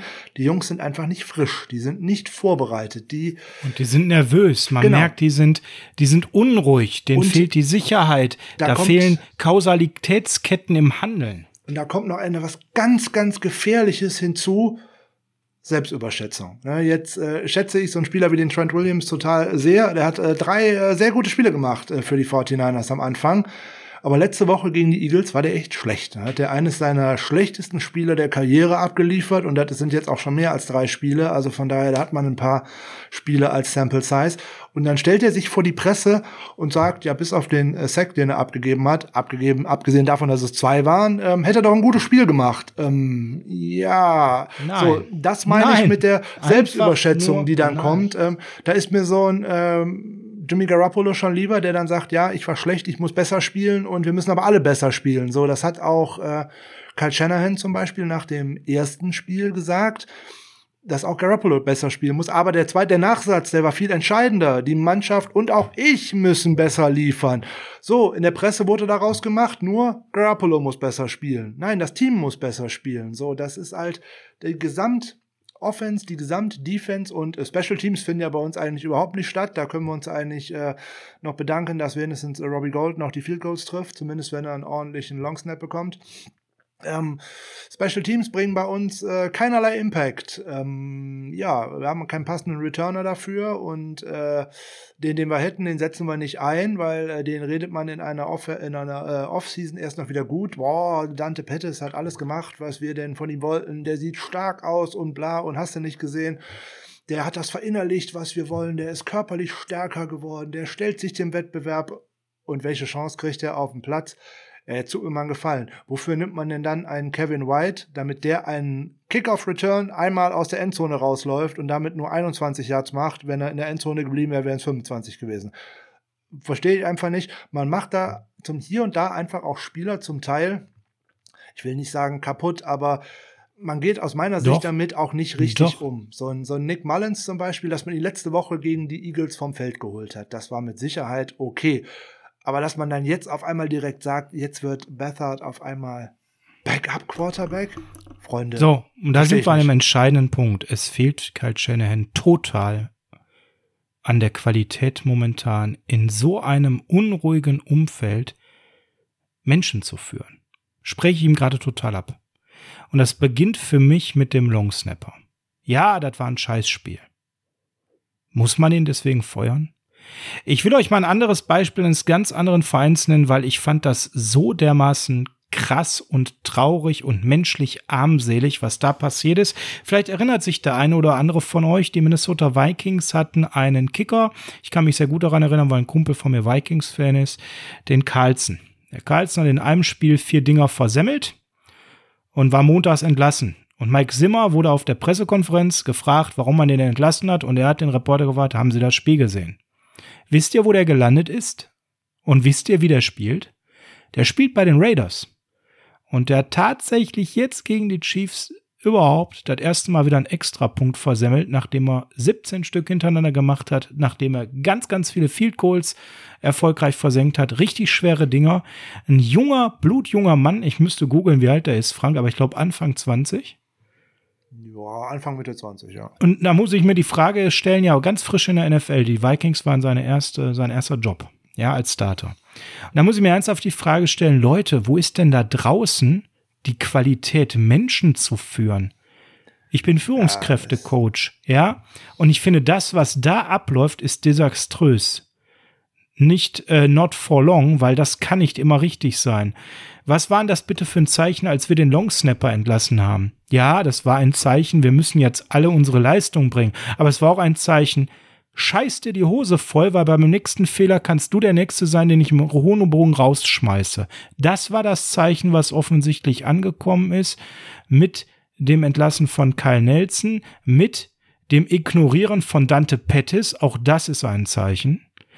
Und genauso geht's jetzt auch weiter, ja? Mit dem Benchen von Nick Mullins. Ja, dann nehme ich Nick Mullins raus und bring Bethard. Aber danach mache ich doch nicht den Wechsel von dem zweiten und dem dritten, während man doch vor der Saison ganz klar gesagt hat, für Bethard holen wir uns äh, Trade-Angebote rein, aber für Mullins auf gar keinen Fall. Ich kann doch nicht so ein elendiger Wurm sein, der seine Meinung aufgrund eines Spiels so krass ändert. Was kommt denn dann bei meinem Team bitte an? Dass alles, was ich sage, ein Scheiß wert ist. Das kommt bei meinen Spielern an.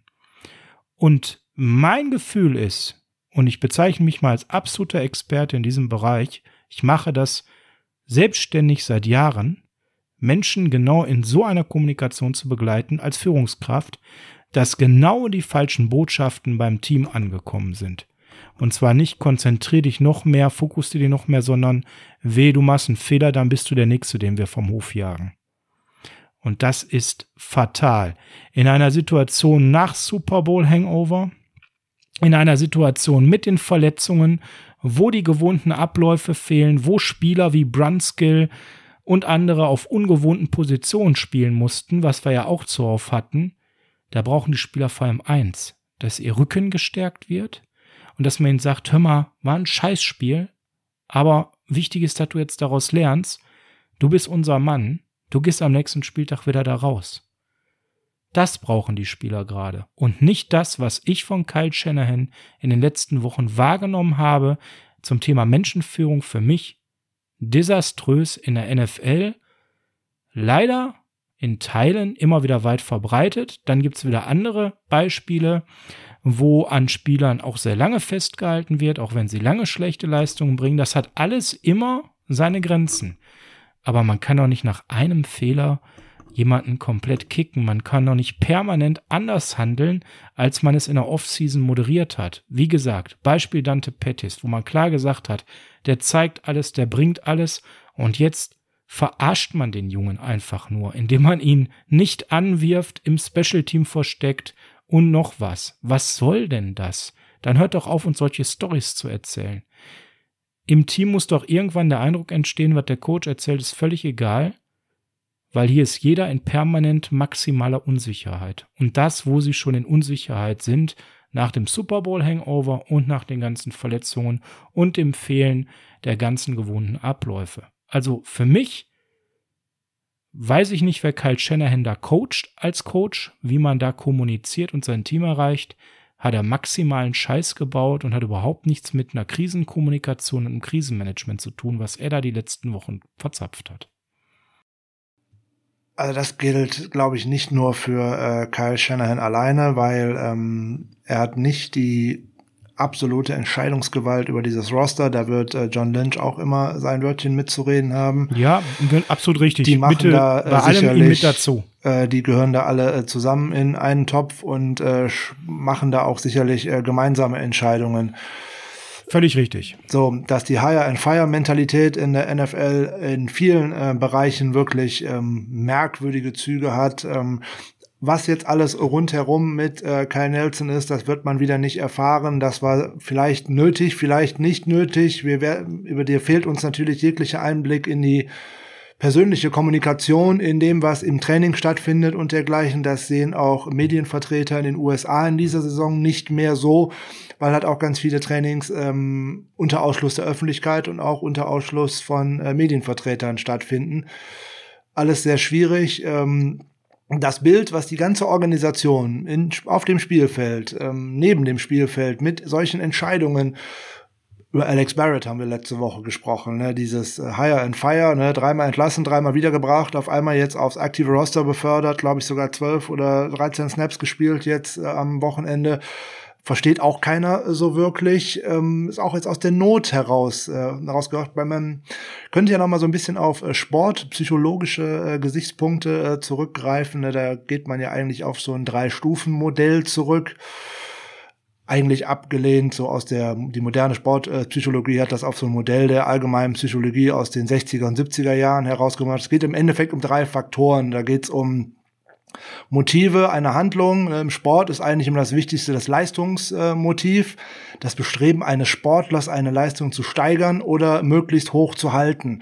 So, und äh, bei dem Leistungsmotiv, das ist ähm, ja mal schon eine Sache, ne? Da kommt dieser Antrieb aus mir heraus oder muss mir die jemand anders hinzubringen? Bei also intrinsische oder extrinsische genau. Motivation. Bei genau. Sportlern genau. ist es zumeistens die intrinsische, weil sonst wären sie eigentlich gar nicht da, wo sie denn eigentlich schon sind, weil der Weg in die NFL ist ja steinig. Wenn man dann mal schaut, wie viele an der Highschool Football spielen und auch im College noch Football spielen und da schafft es ja nur ein geringer Prozentsatz. Das sind ja weniger als zwei Prozent von den College-Spielern, die es tatsächlich in die NFL und zu einem Superstar schaffen. Also die Motivation müsste bei allen ja eigentlich äh, wirklich vorhanden sein. So, aber das kommt im Moment, glaube ich, ganz stark auf den zweiten Faktor an, der in diesem Modell eine äh, Rolle spielt, nämlich Erwartung und Erfolgswahrscheinlichkeit. Ne? Die Sportpsychologie unterscheidet dabei eben zwischen den Sportlern, deren Motivation aus der Hoffnung auf Erfolg oder aus der Angst vor Misserfolg entsteht. Ne? Erstere setzen sich halt sehr realistische Ziele, die anderen eher niedriger oder unrealistische. Die einen Und da kommen wir zu dem Punkt mit dem sich überschätzen. Genau. Zu hohe Ziele und dann Veränderung der Rahmenbedingungen, viele Verletzungen, ungewohnte Position spielen, ja. in, in Bereiche spielen, für die ich nicht ready bin, siehe ja. Herr Ellen, keine Unterstützung bekommen in der Coverage von dem Coach. Also unrealistische Ziele. Und da ganz kurz, Frank, bevor du Stufe 3 erklärst, was macht das mit euch, wenn ihr unrealistische Ziele habt? Guckt mal auf euren Job und stellt mal vor, euer Chef würde ab morgen das Doppelte verlangen. Wie viel Bock hättet ihr noch? Oh, da kann ich übrigens aus äh, eigener Erfahrung zu berichten, da tue ich jetzt aber nicht. Äh, ich auch. Sonst habe ich noch eine, Konven eine Konventionalklage am Hals. Äh, Nein, wollen wir nicht. Lieber. Aber ich kann euch sagen, ich bin äh, eben unter anderem Führungskräftecoach und da habe ich ganz viele Herren, vor allem Herren, manchmal auch Damen, die genau dieses Problem haben. Ja, und dann ist auch ganz schnell mal das Thema Burnout ein Thema. Und Leute, das ist alles andere als motivierend, wenn ich unrealistische Ziele habe. Ja. So, und Unrealistisch ist so ein Ziel eigentlich schon, wenn äh, eine Mannschaft sich im Endeffekt nach einem verlorenen Super Bowl äh, im Endeffekt äh, direkt vornimmt. Da wollen wir wieder hin. Weil, wenn man jetzt nochmal, hat Sascha ja vorhin auch schon gesagt, wenn wir jetzt mal an die Saisonvorbereitung 2020 denken, wer von uns hat da äh, realistisch äh, davon angenommen, wir stehen im Super Bowl? Klar, jetzt kann man als Fan direkt sagen, ich glaube immer an meine Mannschaft und dergleichen, aber realistisch gesehen hatte ich vor der letzten Saison gehofft, wir schaffen eine 9-7, wenn ich ehrlich bin. Dass da dann eine ja, 13-3 so, und dann so gerade in die Playoffs irgendwie rein und sowas, deine ersten Runde genau. vielleicht nicht sang- und klanglos verlieren und alles ist super. Äh, genau, sowas in der Art hatte ich mir gedacht, so eine leichte Steigerung, so peu à peu, immer so Schritt voran. Jetzt war die Steigerung ja eigentlich fast äh, von 0 auf 100, ne, from worst to first. Ja, und wir haben klar overachieved, ganz klar. Und das muss uns klar sein. Und in dieser Saison sieht das für uns, zumindest in der NFC West, mal so aus, dass das wahrscheinlich eher in die Richtung gehen könnte, from first to worst. Weil das ist die wahrscheinlich äh, kompetitivste ähm, Division in der NFL. Ja, da würde ich aber noch mal auf Steelers, Browns, Ravens schauen. Ja, wollen. gut. Ähm, wo, Im Moment ist sie's. Schauen wir mal, wo äh, das so hingeht. Und ähm, auf jeden Fall ist es sehr eng in dieser äh, Division und da kann man sich auch äh, Ausrutscher nicht leisten. Den Ausrutscher gegen die Cardinals haben wir schon. Äh, das Spiel, das Spiel musste man nicht verlieren. Das Spiel gegen die Eagles musste man nicht verlieren. Aber äh, so und jetzt kommt man in eine Abwärtsspirale. Deswegen ist das ein Blowout gestern gewesen, weil da hat nichts mehr funktioniert. Und da sind wir bei Psychologie. Abwärtsspirale. So das gestern, ich habe das äh, gesagt, dass das Dolphins-Spiel ich als schwerer sehe als das Eagles-Spiel. Die Dolphins als Mannschaft liegen uns weniger als die Eagles vom Spielstil und sie haben Fitzmagic. Da kriegst du immer eine Packung Wundertüte dabei. Ist so. So sieht's aus. Am Ende des Tages hätten wir das Eagles-Spiel gewonnen. Hätten wir gestern viel besser ausgesehen, keine Frage. Hätten wir gestern viel besser ausgesehen, selbst mit dem gleichen Personal. Ja, weil alle mit deutlich mehr Selbstvertrauen in so ein Spiel reingehen und so hat mit man weniger sich, Druck. Und so hat man sich letztes Jahr auch tatsächlich äh, von Spiel zu Spiel gesteigert und konnte aus dem leichten Anfangsprogramm äh, so viel Selbstvertrauen mitnehmen, dass man das aus der zweiten schwereren Saisonhälfte ja tatsächlich auf den First Seed geschafft hat und äh, ja auch an so so hervorragende Spiele abgeliefert hat wie in New Orleans oder auch in Seattle. Ja, so, dann nimmt man das mit, da ist man von Ganz der Motivation genau. getragen, von der Ganz Erfolgswelle, genau. von allem drum und dran, da nimmt man mit, so und genau die hat man jetzt gerade nicht, so und das ist nee, und jetzt auch, hat man genau diese pessimistische Welle, genau das Gegenteil. Und da müssen wir drüber reden und dann bring das mal zu Ende, dein Bild, Frank. Da genau. kann man übrigens noch einen Punkt erwähnen, der ist ganz wichtig. Du sagtest, das baut auf ein Modell aus den, es sind die 60er, nicht die 70er.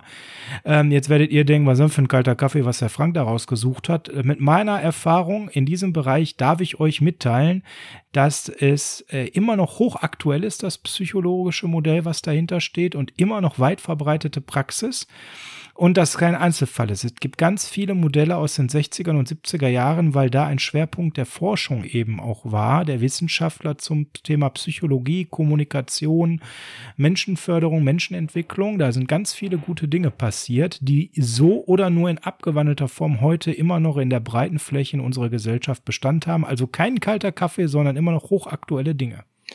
Genau, so. Ähm, zwei Faktoren haben wir vorhin ja schon mal, äh, mal so kurz angerissen. Wir wollen ja auch jetzt nicht hier den äh, Psycho Psychodoc auf der Couch raushängen lassen. Du hast ähm, so fachlich angefangen. Ja, Entschuldigung. äh, der dritte Faktor von diesem Motivationsmodell ist nämlich der Anreiz einer Handlung. Also, warum mache ich das Ganze? Na, hier entsteht eigentlich die Motivation eines Sportlers entweder aus seinem eigenen Anreiz, ne? ich will der Beste sein, oder um seine persönlichen Idealvorstellungen zu erreichen. Ne? Oder er wird von äußeren Faktoren wie jetzt Geld oder der Erwartungshaltung eines Publikums angetrieben. Aha, da ja, sind wir schon Ruhm. wieder dabei. Ruhm. Geld und Publikum. Wir haben gerade kein Publikum. Das ist für eine Heimmannschaft eine Katastrophe. Ne? Die beiden Spiele, die die 49ers in dieser Saison äh, gespielt haben, waren auswärts. So, und da, war, da waren keine gegnerischen Fans. Das hat dich da wahrscheinlich gar nicht so belastet. Zu Hause fehlen dir die Fans, weil du die nicht im Rücken hast. Und wenn die du dann. Die pushen dich nicht. Genau, die pushen dich nicht. Wir sehen das gerade bei unserer Defense. Ich habe es vorhin gesagt, sie wirkt leblos, kraftlos, blutleer, weil da genau dieser Funke, den auch denn Robert Salea mit seiner wilden Rumgewinselei an der Seite und Rumspringerei und so. Genau, genau. Überlegt mal, was da letzte Saison passiert ist, wenn wir Knackstops hatten. Ja. Was ist da für ein Zinnober in unserem Stadion gewesen? Was hat unser Defensive Coordinator gemacht? Ja. Was hat ein Bosa gemacht, ein Armstead? Die haben gepusht, die haben diese Energie aufs Feld übertragen. Ja. So. Und gerade jetzt bräuchten wir die und nichts davon ist da. Ja, jetzt äh, versuchen wir mal ein wenig den, äh, den richtigen Weg vorzudenken, ein wenig. Was muss denn Moment. jetzt gemacht? Moment, dazu ganz wichtig noch eine Ergänzung, fachlich. Der Optimalzustand ist, wenn diese drei Stadien sich sozusagen übereinander schieben. Wenn das passiert, dann entsteht der sogenannte Flow. Das ist die ultimative leichte Handlung, das kennt ihr, wenn euch Dinge Spaß machen, leicht fallen und ihr denkt, das ist das leichteste von der Welt, obwohl links und rechts neben euch Menschen stehen Ja. und denken, hä, wie kann ihr denn so etwas total anspruchsvolles so leicht hinkriegen? Das kennen wir alle. Dann kommen alle Faktoren zusammen und dann sind die Dinge leicht. Und das ist für Spitzensportler besonders wichtig, weil sie auf einem absolut elitären Level performen, etwas in diesem Flow hinzubekommen. Genau, so und äh, in der Theorie funktioniert das ganze äh, Motivationsmodell multiplikativ, wie Sascha gerade natürlich schon gesagt hat. Sascha hat es jetzt gerade in der positiven Variante beschrieben. Geht natürlich auch leider in die negative Richtung, ist ja ganz klar. Ne? Spielverderber, du. Gibt es kein Motiv, null Wahrscheinlichkeit auf Erfolg und wenig Anreiz, dann gibt es auch keine Motivation. So, was bedeutet das in der Praxis? Was wäre das jetzt für einen Sportler? Was muss man machen? Im Endeffekt muss man genau das machen, wo wir vorhin schon mal kurz gesprochen haben. Man muss alles auf ein einfacheres Level zurückschrauben. Man muss das Große und Ganze ein wenig aus dem Blick verlieren und sich an kleinen Dingen festhalten.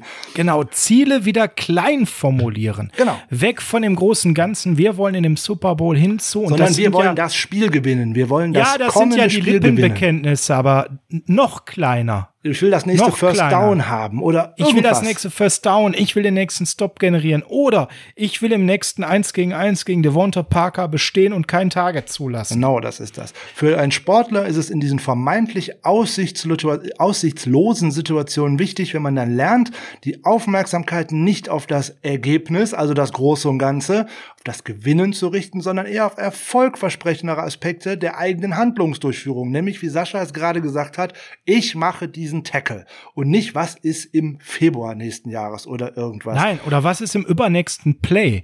Und dann, wenn dieser Tackle gelingt, das Loben. Ja, man nennt dieses Stadium auch sehr gerne Scheiße loben. Ja. Weil im Endeffekt geht es darum, den kleinsten, minimalsten Fortschritt sofort positiv an seine Leute zurückzumelden. Also in dem Fall an die Spieler und zu sagen, ey, du hast keinen Mist-Tackle gehabt. Super, Junge. Du hast dir kein Kreuzband gerissen bei dem Spiel. Ganz Zum toll. Beispiel.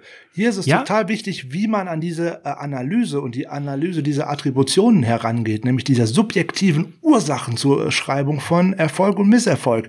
Macht Oh, sich Frank, jetzt als ein, hättest du schon Jahre in dem Job gearbeitet. Ich Ma- bin macht- total begeistert. macht sich ein Sportler äh, selber für Misserfolg verantwortlich, schadet das natürlich seinem Selbstbewusstsein. Hier Absolut. wäre es wichtig, dass er lernt, diese Situation so zu betrachten, dass seine eigene Kompetenz und sein Können genau das stabilisiert. Der muss eigentlich wissen, ich kann das oder ich kann das leisten. So. Ne, einem Brian Allen, um jetzt mal wieder auf den sportlichen zu kommen, hätte man von Anfang an sagen müssen, hey, du bist auf der Insel nicht alleine. Da steht einer neben dir, der wird dir helfen. Da ist der Jimmy neben dir. Oder der, Jack Whisky oder wer auch Der immer. Jimmy ist da. Nee, nee, immer nur der Jimmy. Nochmal. Noch kleiner gewohnte Abläufe. Jimmy und der Ellen gehen die Woche über schon gemeinsam pinkeln auf dem Klo. Sowas, Warum genau. das Ganze? Weil die müssen sich ultimativ kennenlernen, um Vertrauen aufzubauen. Dieses Vertrauen stärkt dich von innen heraus. Eben nicht der Jimmy und der, der Tat. Nein, nur der eine. Wenn dann der andere nachher angeflogen kommt, shit egal, dann hat das Play das hergegeben. Aber der Ellen muss, um dieses Vertrauen zu bekommen, schon die ganze Woche wissen, dass er spielt. Das war nicht der Fall, weil Akello ist das spontan eingefallen, dass er irgendwie, äh, weil auch immer Nein, alles wäre jetzt unfair, was ich sage. Akello konnte halt einfach spontan nicht spielen. Das, ihr merkt also maximaler Blödsinn, was da passiert ist in der Vorbereitung. Allen an Webster vorbei, an anderen logischen Lösungen vorbei, rüber. Der Junge war total unvorbereitet. Er sollte nur den Backup geben. Auf dieser Position rotiert man nicht groß. Das heißt, dass er überhaupt gespielt hätte, wenn Akello gespielt hätte, sehr unwahrscheinlich. Oder nur den einen oder anderen Snap zum Ende in der Garbage Time. Und dann plötzlich mit Spielbeginn quasi mit dem Kickoff, ey, du spielst als Starter. Maximaler Bullshit. Und es war überhaupt gar keine Chance da, an der Stelle dieses Vertrauen aufzubauen. Was aber, das ist dann wieder die fachliche Kritik, ja auch von unserem Defensive Coordinator gar nicht vorgesehen war.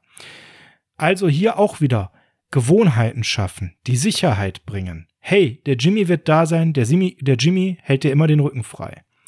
Hätte man auch tun sollen. Auch gegen Preston Williams, auch gegen Devonte, Adam, äh, äh, Devonte Parker. Er wird immer da sein und dir den Ausputzer machen. Geh drauf, versuch die Pass Deflection und wenn du mal unterm Ball durchsprintst, ist er da und wischt das Ding weg. Selbst wenn es dann mal nicht passiert.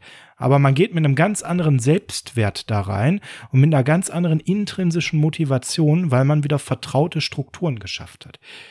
So, ich hoffe, das war jetzt alles nicht zu theoretisch. Ihr merkt uns, vor allem meine Begeisterung bestimmt an zu dem Thema, weil ich, wie gesagt, das ist mein Brot und Butter, dass ich mich in solchen Bereichen, in Führungskräfteentwicklung, in Fachkräfteentwicklung kümmere. Aber auch der Frank ist ja jahrelang eine sehr äh, erfolgreiche Führungskraft gewesen, bevor er sich beruflich nochmal weiterentwickelt hat und ist da eben sehr, sehr erfahren. Und auch der, wie ihr merkt, ist da sehr begeistert in dem Thema. Und wir haben gesagt, wir wollen uns euch das heute mal näher bringen weil eben es der völlig falsche Ansatz ist, auf die Jungs draufzuhauen, sie zu entlassen, ihnen Raps zu entziehen, sie hin und her zu schieben, spontan ständig etwas zu ändern. Die Jungs brauchen Sicherheit, die Jungs brauchen einen gestärkten Rücken, die Jungs brauchen eine ultimative Ehrlichkeit, damit sie performen können. Ja, Frank? Ja, und jetzt fragen sich alle, was soll denn dieses ganze komische Rumgelaber? Wie kommen wir denn dazu, dass wir jetzt am Wochenende die Rams schlagen? Ja, ja, mit dem Blick auf den Schedule. Jetzt könnte man den ersten Fehler machen und sagen, oh Gott, die Rams, die Patriots, die Seahawks, die Packers, die Gar Saints. nicht so weit gucken, das ist so der erste genau, Schritt der ganzen. da fängt, da fängt's an. Guckt nur auf die Rams, scheißt auf die Patriots, Seahawks, Packers, Saints, Rams und Bills. so, und jetzt kommt's Guckt nämlich. nur auf die Rams und denkt bloß nicht daran, dass es Sunday Night Football ist. Denkt nur an die Rams. Genau. In aussichtslosen Situationen könnte man ja jetzt fast annehmen, um Gottes Willen. Wie soll unsere O-Line denn Aaron Donald stoppen? Ne? Da wagt man aber auch Dinge, die man sich normalerweise gar nicht traut. Und so eine Unbeschwertheit, die kann auch dann mal durchaus von Vorteil sein. Denn auch die Tatsache, dass eine Mannschaft wie unsere, unser Team gestern in ihrem Stolz gekränkt wurde, äh, worden ist, und wir Fans ja natürlich auch, da haben wir alle nicht mit gerechnet. Aber auch das kann ein großes Reservoir für Motivation sein. So, jetzt muss man einfach versuchen, dieses Spiel hinter sich zu lassen, richtig zu analysieren. Und was jetzt ganz wichtig ist, das ist nämlich jetzt der Bogenschluss zu meinem äh, 1994 Ausflug. Einer aus dieser verdammten Mannschaft, jetzt positiv gemeint, muss den ersten Schritt machen und muss jetzt hier mal richtig auf den Tisch hauen. Und ich sage euch, wer das ist. Es ist Richard, Richard Sherman, Sherman. am Mittwoch Nachmittag im Yes. ersten Training. Da scheißt er die alle zusammen. Punkt. Der lässt die so stramm stehen. Und warum Richard Sherman und warum ohne dass wir beide uns abgesprochen haben, haben wir beide zeitgleich diesen Namen genannt. Weil es so fucking nochmal auf der Hand liegt. Wenn es einen Spieler bei den 49ers gibt, der eins perfektioniert hat, nämlich Snap für Snap zu spielen, ohne immer wieder nach vorne zu gucken und mehr sich Gedanken zu machen, sondern immer nur an den nächsten Snap zu denken, obwohl der Ball nie zu ihm geworfen wird, weil er absolut elitär auf seinem Bereich ist, dann ist es Richard Sherman. Dieser Mann schafft es eben über die gesamte Saison, obwohl er meistens nur Zuschauer ist und der Ball selten auf seine Seite in seinen Bereich kommt, wo er covert sich ultimativ bei jedem Snap maximal zu motivieren und voll on fire zu sein. Dazu gehört eine massiv ausgeprägte Selbstdisziplin. Dazu gehört eine massive intrinsische Motivation. Dazu gehört ein maximales Flowgefühl. Und wer Richard Sherman mal kennengelernt hat, in Interviews und beobachtet hat, weiß, es ist ein wirklich intelligenter Mensch der sehr, sehr reflektiert ist und der genau weiß, was seine Rolle ist, bei jedem Snap 100% zu brennen. Und was passiert, wenn Richard Sherman einen Bock hat? Dann ist er im nächsten Play umso stärker. Das ist keiner, der sich von einem Fehler runterziehen lässt. Und wenn einer die Mentalität hat, ja, die wir jetzt brauchen, um das Ding zu drehen im Lockerroom, weil offensichtlich unsere Coaches das Team gerade dort nicht erreichen, dann ist das eben Richard Sherman. Mittwoch erstes Training zusammenscheißen, am Wochenende gegen die Rams starten, die Seite zumachen und dann auf der anderen Seite einem Verrett ein wirklich, wirklich noch leichteres Spiel zu bescheren. Dazu mal zwei kleine Lesetipps mal von mir. Äh, eins hat mal mit äh, Basketball zu tun. Das ist jetzt nicht so meine favorisierte Sportart, aber da geht es auch ein wenig um Psychologie. Das ist von einem äh, Herrn Thomas Plätzinger. Das Buch heißt Gentlemen, wir stehen am Abgrund. Damals hat er mal Alba Berlin begleitet und in einer besonders schlechten Phase hat der eher zurückhaltende Amerikaner Derek Allen eine emotionale Rede äh, gehalten und auch mehr oder weniger Rotz und Wasser dabei geheult. Der Tenor von dieser Rede war, ich habe es satt, was wir hier für einen Mist zusammenspielen. Kurz darauf findet diese Mannschaft zusammen und auch in die Erfolgsspur zurück und wird äh, immerhin Vizemeister. Das ist ja schon mal was. Aber das Buch, was ich euch noch viel mehr äh, ans Herz legen wollen würde. Jetzt bin ich gespannt, weil Plätzingers Werk ist wirklich phänomenal. Ich komme ja eher aus dem Basketball noch mehr als du und kann das besteht, kann, kann sagen, das ist ein hervorragendes Buch zu dem Thema. Viel besser als sein äh, eher beliebiges The Great Nowitzki, was er danach geschrieben hat über Dirk Nowitzki. Ist wirklich ein tolles, tolles Buch, wofür er viele Preise eingehamst hat ist nämlich ein New York Times Bestseller. Gut, der Nachteil ist, es gibt's nur auf Englisch, aber äh, es ist ein phänomenales Buch. Es heißt Above the Line, Lessons in Leadership and Life from a Championship Program. Das ist ein Buch von Urban Meyer, den das, was er zusammengeschrieben hat mit Wayne Coffey. Und ähm, das ist ein bemerkenswertes Buch. Äh, es sind so knapp 300 Seitchen, nee, 250 Seitchen ähm, die Ehrmann beschreibt, wie er dieses äh, College Football Programm der Ohio State Buckeyes im Endeffekt von, äh, naja, von null, das kann man so nicht sagen, aber von einem ja. guten Team zu einem absoluten Powerhouse geformt hat. Und Richtig. auch warum alle Spieler, die da weg sind, so dramatisch gut über diesen Mann sprechen und was der für eine Strahlkraft auch für dieses Programm hatte.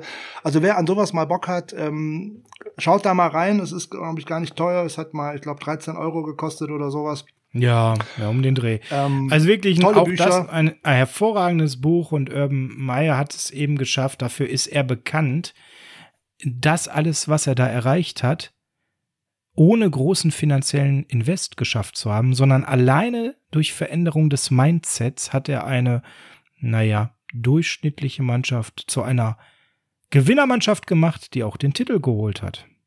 Genau, und auch äh, ein uns bekannter Coach Bill Walsh hat mit äh, Steve Jameson und äh, Craig Walsh mit einem Vorwort von Joe Montana ein sehr interessantes Buch geschrieben. The Score Takes Care of Itself. My Philosophy of Leadership. Kann man genauso empfehlen. Da kann man viele Dinge daraus ableiten. Nicht nur für das, was eventuell man sportlich auf irgendeinem Bildschirm verfolgen kann, sondern auch gerade für seine persönliche Weiterbildung, für Dinge, wie man auch seinen persönlichen Alltag ähm, beeinflussen kann und auch wie man Dinge um sich herum einfach mal wahrnimmt. Das gewährt äh, total tolle Einblicke und ich kann das jedem nur empfehlen, der zum einen ein bisschen Bock auf Football hat und auch ein bisschen auf das, äh, was dahinter steht, nämlich die Motivation, nämlich so einen äh, großen Kader zu managen und tatsächlich ähm, immer alle bei Laune zu halten. Das wird für äh, Kyle Shanahan und äh, seinen Staff jetzt auch gerade eine schwierige Situation sein, weil man hat äh, den Kader völlig neu aufgebaut. Man hat äh, dieses ganze Programm im Endeffekt wieder in die Spur gebracht. Und äh, jetzt macht das Programm mal ein, zwei, drei Schritte zurück. So, das ist auch ein wichtiger Step. Und den muss er jetzt auch tatsächlich schaffen. Ne? Der ist zum ersten Mal in seinem Leben Head Coach da wird er auch hier und da äh, den ein oder anderen äh, schlechten, die schlechte Entscheidung treffen, genau wie äh, John Lynch hier und da eine schlechte Entscheidung treffen wird, weil der war vorher beim Fernsehen so nebenbei und hat da im, im Mikrofon schlaue Dinge von sich gegeben und äh, musste sich. Soll ja nicht schaden. Soll Kann man trotzdem schaden, danach ähm, auch ein toller Head Coach bei den Raiders werden anscheinend, die die Chiefs gerade geschlagen haben. Also das funktioniert ja anscheinend. Manche sind dann im Fernsehen wieder so schlecht, dass sie nach besser nochmal als Tight End spielen. Der eine so, der andere so. Ähm, lange Rede, kurzer Sinn. Mit dem Blick auf die Uhr, wir wollten die Folge ein bisschen kürzer halten, da wir heute auch gar nicht so intensiv über das Spiel gesprochen haben. Ihr merkt, die Wahrheit liegt jetzt nicht darin, wer wie im nächsten Spiel welche Technik besser bringt. Das ist völlig uninteressant gerade. Hier geht's wirklich nur noch um das, was zwischen den Ohren stattfindet. Mindset, Mindset, Mindset. Und offensichtlich hat der gute Geil, und da nehme ich den guten Lynch natürlich immer in Klammer mit ins Boot, da ordentlich versägt in den letzten Wochen und hat sein Team gerade ein Stück weit, ich will nicht sagen verloren, aber es ist Distanz entstanden durch seine Entscheidungen, die ein zu hart waren, zu wenig empathisch. Und wo die Spieler offensichtlich gerade sich nicht mehr so gestärkt fühlen und ganz viel Selbstbewusstsein, ganz viele Gewohnheiten gegangen sind. All das, was der Frank so schön erklärt hat und diese Flow-Geschichte einfach gerade nicht mehr funktioniert und ne? Spätestens wenn ein Team schwimmt, dann ist es alarmierend als Zeichen. Und ich will euch mal ein zweites Beispiel aus der letzten Saison geben, damit ihr noch mal eine Idee habt, was das ausmachen kann. Frank, wenn ich dich ganz spontan ohne Absprache frage, welches Team galt vor der letzten Saison als so richtig bescheiden und hat sich dann wirklich gut geschlagen, womit man nicht gerechnet hätte? Als richtig bescheiden und hat sich Von gut geschlagen. Team, was so richtig übel tanken sollte und das hat dann nicht so richtig geklappt. Die haben nicht den First Overall Pick bekommen, weil die dafür dann doch zu gut waren. Du kannst doch jetzt nicht rein zufällig den Gegner von gestern meinen, oder? Doch, genau den. Tanking for Tour hat Ja. dann nicht geklappt. Und warum hat das nicht geklappt? Die haben ja alles dafür getan, den First Overall Pick zu bekommen. Ganz, an ganz vielen Stellen abgerissen. Aber was hat dieses Team ganz offensichtlich gemacht? Sie sind zu einer verschworenen Einheit geworden, die gesagt haben, äh, lieber Chairman, so aber nicht. Wir wollen alle einen Job. Wir zeigen euch mal, was Sache ist. Jetzt entsteht nämlich gerade die ultimative Motivation, die anscheinend auch noch uns alle gleich erreicht. Diese intrinsische Motivation, dass wir hier aber kein Tanking Bowl machen, sondern dass wir ein gutes Team sind. Und am Ende, ich weiß gar nicht, wie viele Siege die Dolphins letztes Jahr geholt haben. Also waren deutlich zu viele, um den First Overall Pick zu haben. Ich meine fünf. Und sie haben viele Spiele gehabt, wo sie sich viel besser präsentiert hatten als erwartet. Da waren sogar zwei, ich meine sogar drei Spiele dabei, die man eher unglücklich verloren hat. Auch ein Bekannter von mir ist Dolphins-Fan. An der Stelle schön Gruß, Tobi, falls du zuhörst. Und äh, man hätte auch sechs oder sieben Siege holen können. Auch sowas kann ultimativ motivieren und ein Ziel festlegen, was für Handlungen sorgt, die dann einen Flow entstehen lassen. Das konnte man in, bei den Dolphins sehr schön erkennen, dass sich das so richtig letzte Saison aufgebaut hat, von Spieltag zu Spieltag, dass diese Einheit immer verschworener wurde und dass man plötzlich richtig sich gesteigert hatte. Und das hat man ja jede Saison, dass man das bei so Teams in der positiven wie auch in der nicht so positiven Spirale erkennen kann. Frank hat es vorhin gesagt, wir sind in der anderen und die müssen wir jetzt durchbrechen. Wir sehen gerade ja ein weiteres Team, was ja im Endeffekt die gleiche Spur fährt, die auch die Miami Dolphins letzte Saison eigentlich schon eingeschlagen haben. Die Jacksonville Jaguars, die schlagen sich auch eigentlich besser, als man es äh, erwartet hat. Da muss man jetzt natürlich warten, wie der Saisonverlauf ist. Die haben jetzt keinen neuen Coach oder irgendwas. Aber auch da geht das. So, wir brauchen noch gar nicht so weit zurückdenken. 2017 waren die 49ers wirklich auch noch ein Trash-Team. Das müssen wir ja auch tatsächlich mal zugeben. Bis, Oh auf, ja. die, bis auf die letzten fünf Spiele. Da, da. war es eigentlich eine, eine, ein Aufstieg wie Phönix aus der Asche. Und ähm, ja, da kann was draus entstehen. Da hatten wir dann dummerweise schnell einen Kreuzbandriss und das Ganze hat sich schon wieder schnell erledigt gehabt bei Jimmy Garoppolo. Naja gut, aber lange Rede, kurzer Sinn. Was wir heute klar machen wollten, dieser Turnaround ist zum nächsten Spieltag mit einem viel schweren Gegner tatsächlich Möglich. unbesehen möglich, weil das hat alles nur was gerade zwischen den Ohren zu tun und nichts anderes. Ist der Kopf wieder da?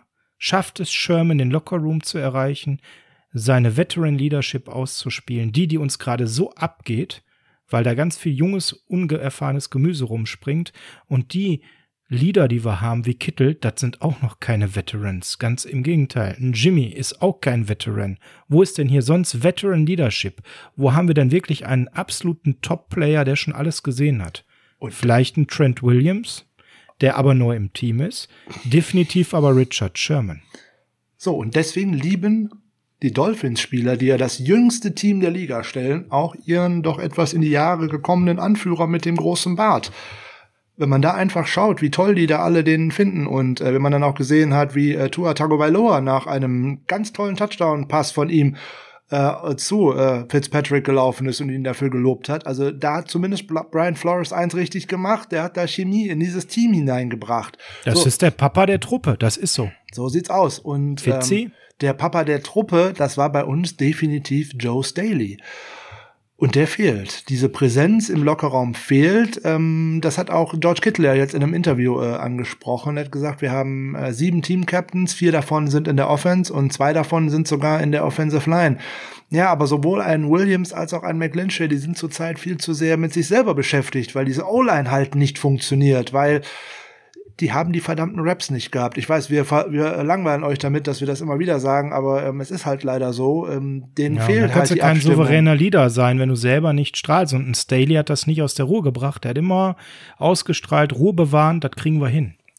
Ja, genau das. Und ähm, ja, das ist, das schüttelt man noch nicht einfach aus den Knochen ab. Die müssen jetzt einfach alle zusammenstehen. Jetzt muss äh, ja, wie sagt man so schön, es muss ein Ruck durchs Team gehen. Genau. Jetzt hau ich auch mal fünf Euro in unser Phrasenschwein. Ja, genau. So wie wir vorhin schon gesagt haben, oder meinen kleinen emotionalen Ausbruch, dass äh, Richard Sherman da einen jetzt am Mittwoch, wenn er denn äh, das Practice Window geöffnet bekommt, was wir jetzt mal hoffen, dass der dann äh, auf die äh, sprichwörtliche Pauke haut und vielleicht mal auf den Tisch schlägt. Und äh, ansonsten können sich alle mal vielleicht den Twitter-Account von äh, Joe Staley angucken, weil der hat jetzt als Fan bei dem Spiel ein bisschen mit äh, getwittert. Äh, wenn ich das jetzt ausspreche, was er da gesagt hat, da müssen wir hier ein, äh, ein FSK 18 drauflegen. Deswegen könnt ihr da alle gerne mal drauf gucken. Und ähm, der hat sich als Fan sehr emotional geäußert, so wie wir das auch machen äh, würden.